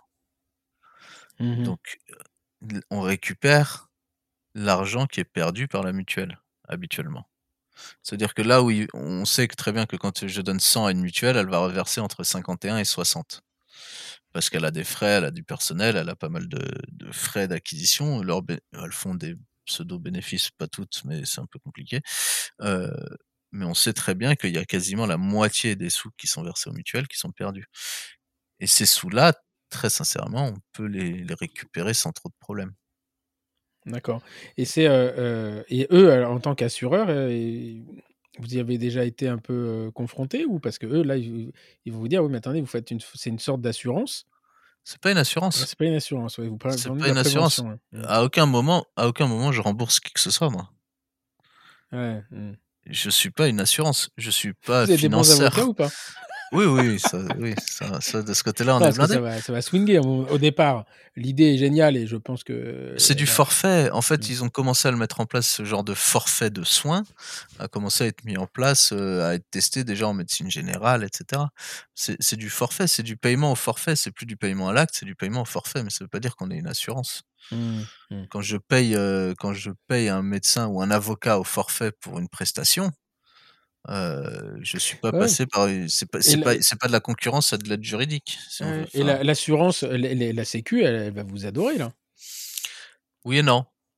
Oui et Parce non. que Oui, parce qu'elle fait des économies Ouais. importantes. Euh, si tout le monde passait dans ce système-là, ça ferait, Bah, ça il ferait paye plus rien. 3-4 milliards. Oui, ça Mhm. ferait 3-4 milliards d'économies. Mais non, parce que on incite à ne plus utiliser la Sécu. Ouais. Ah D'un oui, point de philosophique, d'un point de vue philosophique, c'est gênant quand même pour eux. Oui, mais à la limite, la Sécu, elle donnerait 50 euros par pratique par... au dentiste par patient, ça lui coûterait moins cher à la fin. Tiens, en fait, le calcul, euh, il y a 60 millions d'habitants, fois 50 euros, ça fait combien ça? Ah oui, non, ça fait 3 milliards, ouais, ça fait un peu plus. Donc ça veut dire que la Sécu, elle dépense combien par an, par habitant Non, ça, Euh, ça fait beaucoup plus. Ça fait euh, 50, ça fait 50 fois ça fait 60 300, ça fait millions. 3 milliards par mois à 50 euros. Ouais, voilà, ça fait ça, fait- euh, ça, 36 ça fait- ça fait beaucoup, beaucoup plus. Ah bon, Mm. après, on a triché, on a pris 60. Mais par exemple, un enfant, je pense que son forfait sera autour de 7 euros. Il n'y a pas besoin d'être à 40 euros. Et après, vous- au niveau des dentistes, vous conseillez un forfait en disant, bah voilà, nous, d'après nos calculs, euh, ou euh, ça peut être aussi, il peut varier en fonction euh, de la. Alors, ça peut- de Non, moi, de je la- leur propose plutôt une, un mode de calcul de leurs tarifs. Après, c'est vraiment à eux de calculer leurs tarifs. Je peux pas le faire pour eux et c'est pas ni ma responsabilité. les aidez? ni- On, on leur on propose un mode de calcul, oui. D'accord. Et alors, imaginons euh, un patient. Alors, c'est intéressant. Ça veut dire que là, il est quand même collé à son praticien. Bah, vu qu'il a pas d'engagement, oui et non. Oui, non, mais ce que je veux dire, c'est il a, il- il va- son praticien est en vacances, il va aller se faire euh, soigner en urgence par un praticien qui n'est pas le sien. Là, il rentre dans le système conventionnel. Il ou il alors, il va, ce qu'il va voir un autre dentana dental euh, addict et euh, Alors, on voulait mettre en place ce genre de système-là en France. Visiblement, l'ordre nous a fait comprendre que c'était pas possible. Mm. On le fera sûrement à l'étranger, c'est pas grave. En Belgique, en Suisse, au Canada, enfin bon, c'est pas vraiment un, un- problème. Mais en France, euh, l'ordre n'était pas d'accord. Pareil, on voulait mettre en place un système de réserve, c'est-à-dire que on garderait 10% pendant deux ans de ces abonnements-là. Donc, il y avait 10% pour nous, en gros 10% dans le système de réserve Mhm. on les aurait gardés et en cas de litige, par exemple un patient qui change de dentiste, qui va chez un autre dentiste, le premier lui dit il n'y a pas de soins à faire, le deuxième lui dit bah si, il y a ça, ça, ça à faire, Mhm. on aurait mis en place une petite commission d'experts pour euh, vérifier si les soins étaient bien à faire. On statue pas sur la qualité des soins du précédent, Mhm. mais euh, sur la nécessité de soins. Et on- dans ce cas-là, on utilisait la réserve du praticien sur, sur son accord, bien sûr, euh, et ça évitait pas mal de problèmes. Et Oui, sinon, parce on que ça, reversait la c'est réserve ouais. dans ça, deux c'est ans. un, peu le- c'est un peu le danger. Le mec, il se dit, bon, euh, bah non, il n'y a rien à faire alors qu'il y a des caries partout parce qu'il se dit, bah, il n'y a rien à faire. euh. Oui. Il s'enfonce. Euh, il s'enfonce que. Et surtout qu'on demande quand le patient change, du coup, on n'a pas mis en place ce système de réserve parce que l'ordre avait l'air très très réticent. Euh, on a mis en place un système où, où le praticien, on demande au praticien de faire un certificat de bonne santé bucco-dentaire quand un, pat- un patient le quitte. D'accord. Comme ça, il s'engage, lui, à ce qu'au moment où le patient le quitte, il a rendu le patient en bonne santé bucco-dentaire. Après, si le Mmh. patient veut aller s'abonner de nouveau ou alors ne plus être dans un système à abonnement, mais s'il veut s'abonner de nouveau, il a ce certificat-là et ça engage la responsabilité du dentiste. Mais ça restera un problème ordinal si jamais il y a un litige, Mmh. heu, parce que l'ordre n'avait pas du tout aimé l'idée de notre système puisqu'ils avaient l'impression qu'on se substituait à leur rôle. Mmh. Ce qui était pas le but, nous, c'était pour éviter qu'il y ait des procès à tous les enfin qu'il y ait des des des pas des procès, mais des Ouais, ouais, le des merdes à l'ordre heu tout le temps, quoi. Mais bon. Donc voilà. OK. Bah, écoute, c'est très, heu, très, très intéressant. Je suis, content d'en avoir discuté parce qu'effectivement, heu, quand on se penche pas sur le problème, on pense plutôt à à la l'impression que vous lancez une une nouvelle mutuelle. En fait, ça n'a absolument rien Ah à voir. C'est vraiment un un modèle économique très, très original. Vous rentrez dans un un truc qui n'existe pas en France, en tout cas et heu, c'est, heu, c'est le le c'est intéressant de tous les côtés d'ailleurs, sur le plan business, sur le plan, heu, pour les pratici pour les patients, pour les praticiens et heu, c'est une nouvelle façon de voir la Je pense que de c'est un quoi. si tout le monde a enfin, si ce système existait actuellement, avait existé et était un système historique, il y aurait beaucoup, beaucoup moins de soins dentaires à réaliser et d'arriérés de soins dans notre système. Ça veut dire que là, chez n'importe quel patient, en moyenne, il doit y avoir une couronne à faire, heu, à peu Mmh. près dans n'importe quelle bouche. Heu, je dis ça en gros, hein, et il y a des gens qui ont vraiment beaucoup de soins qui sont nécessaires. Avec ce genre de système-là, on aurait beaucoup, beaucoup moins de problèmes. Mmh. Donc les bienfaits d'un point de vue santé publique vont mettre un peu de temps parce que il y a pas mal de gens qui ont cet arriéré de soins qui pourront pas rentrer dans le système tout de suite parce qu'ils doivent régler l'arriéré de soins avant Ouais. de rentrer dans le système. Mmh mh. Mmh. OK. Donc voilà. Mais je pense que vraiment, c'est ce qu'ils ont tendance à mettre en place en Suède et cetera, chez les ils pas il y a des exceptions encore dans leur système, mais je pense que Mmh. sans exception, on est mieux. OK, bah, écoute, merci, heu, merci pour, heu, tout ça. Alors on va terminer, j'ai l'habitude de poser 4 questions à à mes invités. Heu, ch c'est des questions que je vous envoie, heu, avant, hein, après il y en a qui les préparent, d'autres qui les préparent pas. Heu, tu as un parcours qui est quand même, heu, très original, heu, qui force le respect quelque part parce que, bah, pour le coup, c'est de de être allé se former, différemment que sur les les bancs d'une fac et heu, bah, on voit que le peu importe finalement le moyen d'y arriver, l'objectif c'est le but atteint. Si tu devais de si tu avais la possibilité de changer quelque chose dans ton parcours, est-ce que tu changerais quelque chose et si oui, quoi? Je pense que j'aurais bossé peut-être un peu plus à la fac, histoire d'avoir des meilleures notes et j'aurais espéré obtenir une spécialisation, tôt dans ma carrière, ou au Canada ou en Angleterre ou je sais pas où, Mmh mh. pour avoir la la spécialité, plus Ouais. vite. Je Ouais, après ah, d'aller faire un programme D'aller faire un de vrai programme mmh. spécialisant sur 3 ans, Mmh. heu, mais j'avais pas les notes à la fac pour me permettre de rentrer dans la plupart des programmes internationaux. Ouais. Après, ouais, c'est je suis pas sûr que les notes soient un vrai blocage, hein. C'est, faut demander. Bah bah, je non, mais j'avais demandé j'avais Ah demandé à d'accord. l'université de Mmh. Laval et cetera assez tôt, heu, quand Mmh. je suis arrivé à Londres, heu, au Canada Mmh. et ça s'était pas fait parce que je a priori, j'avais pas, j'avais pas un dossier suffisamment béton. OK. Qu'est-ce qui t'a le plus inspiré dans ton parcours professionnel ou qu'est-ce qui continue à t'inspirer au quotidien? Bah, pas mal de choses, je suis j'ai la chance d'être très, très curieux, mais ce qui ouais, ce qui ce qui m'ins je sais pas comment dire, c'est vraiment cette ce besoin de cette curiosité. C'est Mmh. c'est c'est pas vraiment une inspiration, mais ce Ah qui non, c'est me marque ouais. le plus et qui continue et qui est mon moteur, c'est cette curiosité et cette envie de faire et de trouver ce qui va pas. OK. Ou quand quelque chose va pas, de trouver comment essayer de l'arranger. ouais. Ouais. Heu, si tu avais la possibilité, heu, de de de retourner, heu, de de rencontrer le Yacine Corbin, peut-être dans la voiture de ta mère où elle dit: «Arrête de fais de fais pas le con, prends pas dentaire», heu, ou heu, le Yacine Corbin qui, le 5 février 2020, heu, lance sa société, à Marseille, Densana, qu'est-ce que tu irais lui dire? après, est-ce que tu as connu? Est-ce que au moment tu lui donnerais un conseil On dit attends, fais pas ça parce que tu vas perdre du temps, ou au contraire, fais ça, ça va accélérer. Qu'est-ce que tu lui donnerais comme conseil? De plus écouter les gens, quand même. De beaucoup plus écouter les gens, les conseils des gens qui sont déjà passés par là. Quoi. Ok. C'est de d'être être moins moins têtu. Ok. moins têtu. et enfin, est-ce que dans tout ce que parce que tu passes quand même, je pense, quelques heures sur, sur les réseaux, enfin peut-être moins maintenant, là, et plus dans les couches, ça te bien du courage à voir, ça, ça, ça, modifie un rythme. Est-ce que tu aurais une vidéo, un TEDx, ou un podcast, ou un livre à conseiller? J'aime beaucoup les vidéos de, de, Tony Robbins en général mmh. et ce qu'il peut proposer d'un point de vue business. Je pense qu'en France, c'est vraiment quelque chose qui, qui pêche. Euh, dans notre mentalité française. Mmh. Mmh. C'est vraiment cet aspect business et de comprendre que santé et business, c'est pas un contresens. Euh, mais même en règle générale pour la France, hein, l'entrepreneuriat, c'est pas quelque chose qui est hyper développé chez nous. Enfin, il y a beaucoup de boîtes qui se lancent, mais c'est pas, ça va pas très loin en général. Euh, mais vraiment pour les dentistes euh, qui nous écoutent, cet aspect business, c'est pas un gros mot.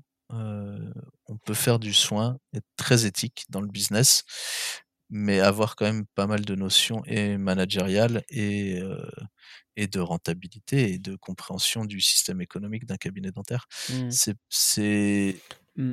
En fait, c'est le mot business qui est galvaudé en, en France. Parce que business, on voit businessman, la city, le machin. Et, euh, euh, donc, euh, récemment, là, j'enregistrais le podcast, donc il sera sorti à un moment où on va, on va sortir le tien. Je, je, discutais avec Patrick Esco.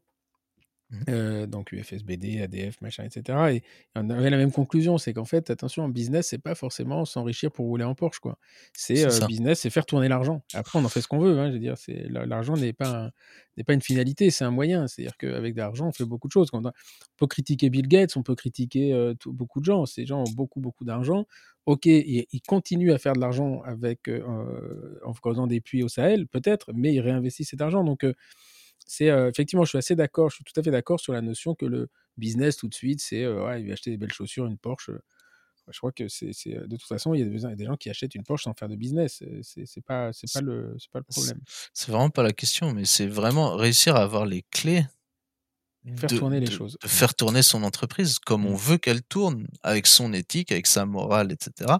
Ça n'empêche pas, ce n'est pas un contresens. Ah, c'est sûr. Mais, d'accord. Mais il faut, à mon avis, il faut vraiment. C'est vraiment un aspect qui nous manque beaucoup dans la formation et dans, le, et dans la pratique après. Ouais, dans la, je suis pas sûr que la formation, c'est plus. Euh, le, problème, c'est que la formation s'adapte à la société. Donc la société, là, elle, elle évolue. Après, euh, je pense que la, mentalité française, elle évolue aussi avec. Euh, euh, peut-être de façon moins intuitive, moins impulsive que dans d'autres pays. On a des garde-fous, alors on peut râler, mais euh, ça nous a peut-être évité un certain nombre de, conneries euh, politiques dans les années, passées. Mais effectivement, c'est, je pense que l'ouverture des réseaux, la, prise de conscience, de connaissance de ce qui se fait autre, part facilement, parce qu'avant, il fallait voyager, maintenant, il suffit d'être derrière un écran pour voir ce qui s'y fait. Les vidéos que tu cites, il y a des il y, a plein de gens complètement inspirants qui donnent des conseils. Enfin, quand on s'intéresse ah au business, quand je me suis lancé dans, à l'EM Lyon dans, dans, ma formation business, c'est au départ, je me lançais dans un truc qui était complètement, complètement inconnu pour moi. Et en fait, on, se rend compte qu'il y a des gens qui ont des, des, connaissances différentes des nôtres. Et moi, ça m'a beaucoup, beaucoup décomplexé vis-à-vis de, de, cette notion de business. D'aller faire une école de business, ça m'a décomplexé par rapport au business. Et j'ai pas vocation à, à, m'enrichir et à monter une licorne. Hein. C'est pas du tout mes objectifs. Mais par contre, comprendre le management, qu'on fait pas ce qu'on veut, que euh, monter une équipe, gérer une équipe. Euh, euh, voilà, au cabinet, moi j'ai trois assistantes, c'est une petite équipe, bah, c'est pas toujours facile de gérer le truc parce que euh, c'est compliqué, en fait. C'est compliqué. Euh, le management. on est euh, deux, deux enfin j'ai une collaboratrice et j'ai deux assistantes au fauteuil, une assistante à l'accueil, etc. C'est compliqué. et inversement, il y a aussi ce sentiment. là, j'en avais une qui s'appelle Eléa et qui, qui, après dix ans passés en Égypte, est arrivée. Elle n'avait pas un diplôme, je l'ai prise. Elle avait justement ce côté très entrepreneur chez elle. Elle a passé deux ans dans mon cabinet. Aujourd'hui, elle est manager de chez Jolsi parce qu'il y a un potentiel, elle continue à monter. Voilà. Et quand on regarde son CV, il y a trois lignes. Hein. qui a le, le bac à 19 ans, 8 ans, en, 8 ans ou 9 ans en Égypte. et, et, et, et, voilà, donc effectivement, et ça, ça s'apprend en fait. le problème, c'est que c'est très. Ça tout ce qu'on apprend aujourd'hui dans ce domaine-là, ça a une durée de vie de plus en plus limitée. Ouais. Et ça, ça c'est compliqué. Ça, très vite. Aujourd'hui, ça change. C'est, mais toutes, c'est des tendances. Hein. Il y a beaucoup de tendances. Il y a beaucoup de. Mais c'est, il y a quand même certaines notions de base que je trouve que beaucoup de praticiens n'ont pas. C'est, tout bête, mais mais le management de base et mmh. comment parler à un employé et comment c'est des choses qu'on fait instinctivement et qu'on va essayer de développer comme on comme on peut mais mais si on se forme pas on le sait pas ah non, ça on sait pas on sait pas. bon, il y a, t'es un peu jeune pour avoir connu Pierre Brassard, mais je me souviens à l'époque, c'était un mec. Bon, après, il y a eu Pascal Session dans Texas. Enfin, c'est aussi des mecs qui sont partis peut-être un petit peu dans l'excès, mais euh, euh, à l'époque, c'était très sectaire. Hein. dire, le mec qui faisait brassard, il ne parlait qu'aux gens qui faisaient brassard. Euh, voilà. Et encore une fois, après, moi, je sais pas ce que font, je, ne sais pas ce qu'il fait maintenant. Hein, Edmond Binas, moi, j'avais fait son truc. Il après, on a laissé. Je pense que c'est des écoles Cochet, etc. Enfin, Rodolphe Cochet, qui ont des, des, des, justement qui apprennent ces trucs de base. Et, effectivement, quand on a un peu d'intérêt en dehors de, de, son métier, on s'est dit, ouais, en fait, ce qu'il dit, c'est purement basique. Bah oui, mais euh, ah voilà, bah, ils l'ont transposé, bah, c'est un métier, c'est un business. Ils vont chercher à droite pour redonner à gauche. Et c'est pas forcément. Il euh, ne faut pas y, voir que le, que le mal. C'est ça. Euh, les gens veulent de l'argent, mais ils veulent pas le dire. Bah, ils veulent de l'argent, ils veulent pas le dire. Mais je pense que tout le monde aspire à une certaine sécurité pour son entreprise. Et sans être bon gestionnaire, je vois pas comment on peut l'atteindre. C'est. Et la protection de ses, employés, de sa société, c'est d'éviter de les mettre en danger. ça, ça fait partie. Euh, et, c'est, euh, et puis moi, je suis très content de gagner de l'argent pour pouvoir euh, augmenter mes salaires, les salaires de mes salariés. Enfin, c'est, c'est pas bah, forcément un, enrichissement personnel. Hein. Non, non, c'est un, un, tout. Et je pense que, bon, si on s'enrichit, tant mieux. Si ça marche, tant mieux. Mmh. Mais il y a quand même quelques notions qui seraient importantes d'avoir. Et c'est pas un gros mot, un, de s'enrichir. De deux, vous êtes dentiste, vous n'allez pas vous enrichir outre mesure. Faut pas, vous n'êtes pas en train de monter des startups. Euh, mais c'est pas, c'est pas un gros mot. C'est, mmh. il y a, y a des frais de fonctionnement, il y a un fonctionnement, et ça ne va pas à l'encontre de l'éthique. C'est ah pas. Il, y a il y, a beaucoup d'éthique dans le business, hein, contrairement à ce qu'on ah bah, énormément, mmh. énormément. De toute façon, un business qui n'a pas d'éthique coule assez vite en général. Ok, bah écoute, merci beaucoup, euh, merci beaucoup Yacine pour, euh, pour ce podcast qui a duré un peu plus de deux heures et euh, plein de choses intéressantes, un parcours un parcours original. Et, euh, et puis, euh, bah voilà, on a appris euh, donc longue vie à, au petit ou à la petite d'ailleurs. Je sais pas, c'est un garçon. C'est un petit. Un, petit. longue vie au petit. Il sera presque jumeau avec le mien. Le mien, il, arrive dans 15 jours. Là. Ah. mais moi, je m'arrêterai là après. Hein, le cinquième, les coliques, ça m'impressionne plus maintenant. Ah, moi, je pense m'arrêter là déjà avec le premier. Alors, ouais, mais tu vas voir. De toute façon, la demande, la demande, elle viendra pas de toi. Hein, je le dis ah. Euh, merci, euh, merci en tout cas. Longue vie à Dansana aussi, parce que le concept est juste intelligent. Et, euh, et voilà, et il y a quelques mois, Armand Stemmer nous parlait des océans, de l'océan bleu, de la stratégie de l'océan bleu. Là, vous êtes en plein, plein dedans. Vous êtes le plancton dans l'océan. Et voilà, moi, je suis très, très intéressé très admiratif, admiratif de ça. Merci beaucoup. à tous de nous avoir, nous avoir écoutés. voilà, c'est un podcast original. Euh, comme toujours, on ne sait pas où ça va. On sait d'où on part, mais on ne sait pas où on va. Et, euh, et moi, c'est ça qui, c'est ça qui m'anime. Euh, partagez ce, ce, podcast avec vos copains, vos collègues. Faites-le, faites-le connaître. Euh, c'est pas du tout pour une promotion euh, personnelle. C'est simplement parce que moi, j'ai un vrai plaisir à partager ces gens avec qui j'ai la chance de pouvoir accéder euh, à qui j'ai eu la chance de pouvoir accéder, que ce soit Yacine Corbin, que ce soit Patrick Esco la semaine dernière, que ce soit euh, euh, Pierre Machtou. Peut-être que c'est des gens, vous aimeriez connaître leur histoire et vous n'avez peut-être pas la possibilité d'y aller directement. Et ben moi, j'ai cette chance de pouvoir y, accéder. J'ai un carnet d'adresses, même si je ne suis pas dans le Wouzou. j'ai la chance de pouvoir les contacter et, et m'interroger avec eux. Voilà, je vous souhaite un très très bon week-end et je vous dis à la semaine prochaine. Nouvel épisode, nouvelle personnalité et à très bientôt. Merci, au revoir. Au revoir.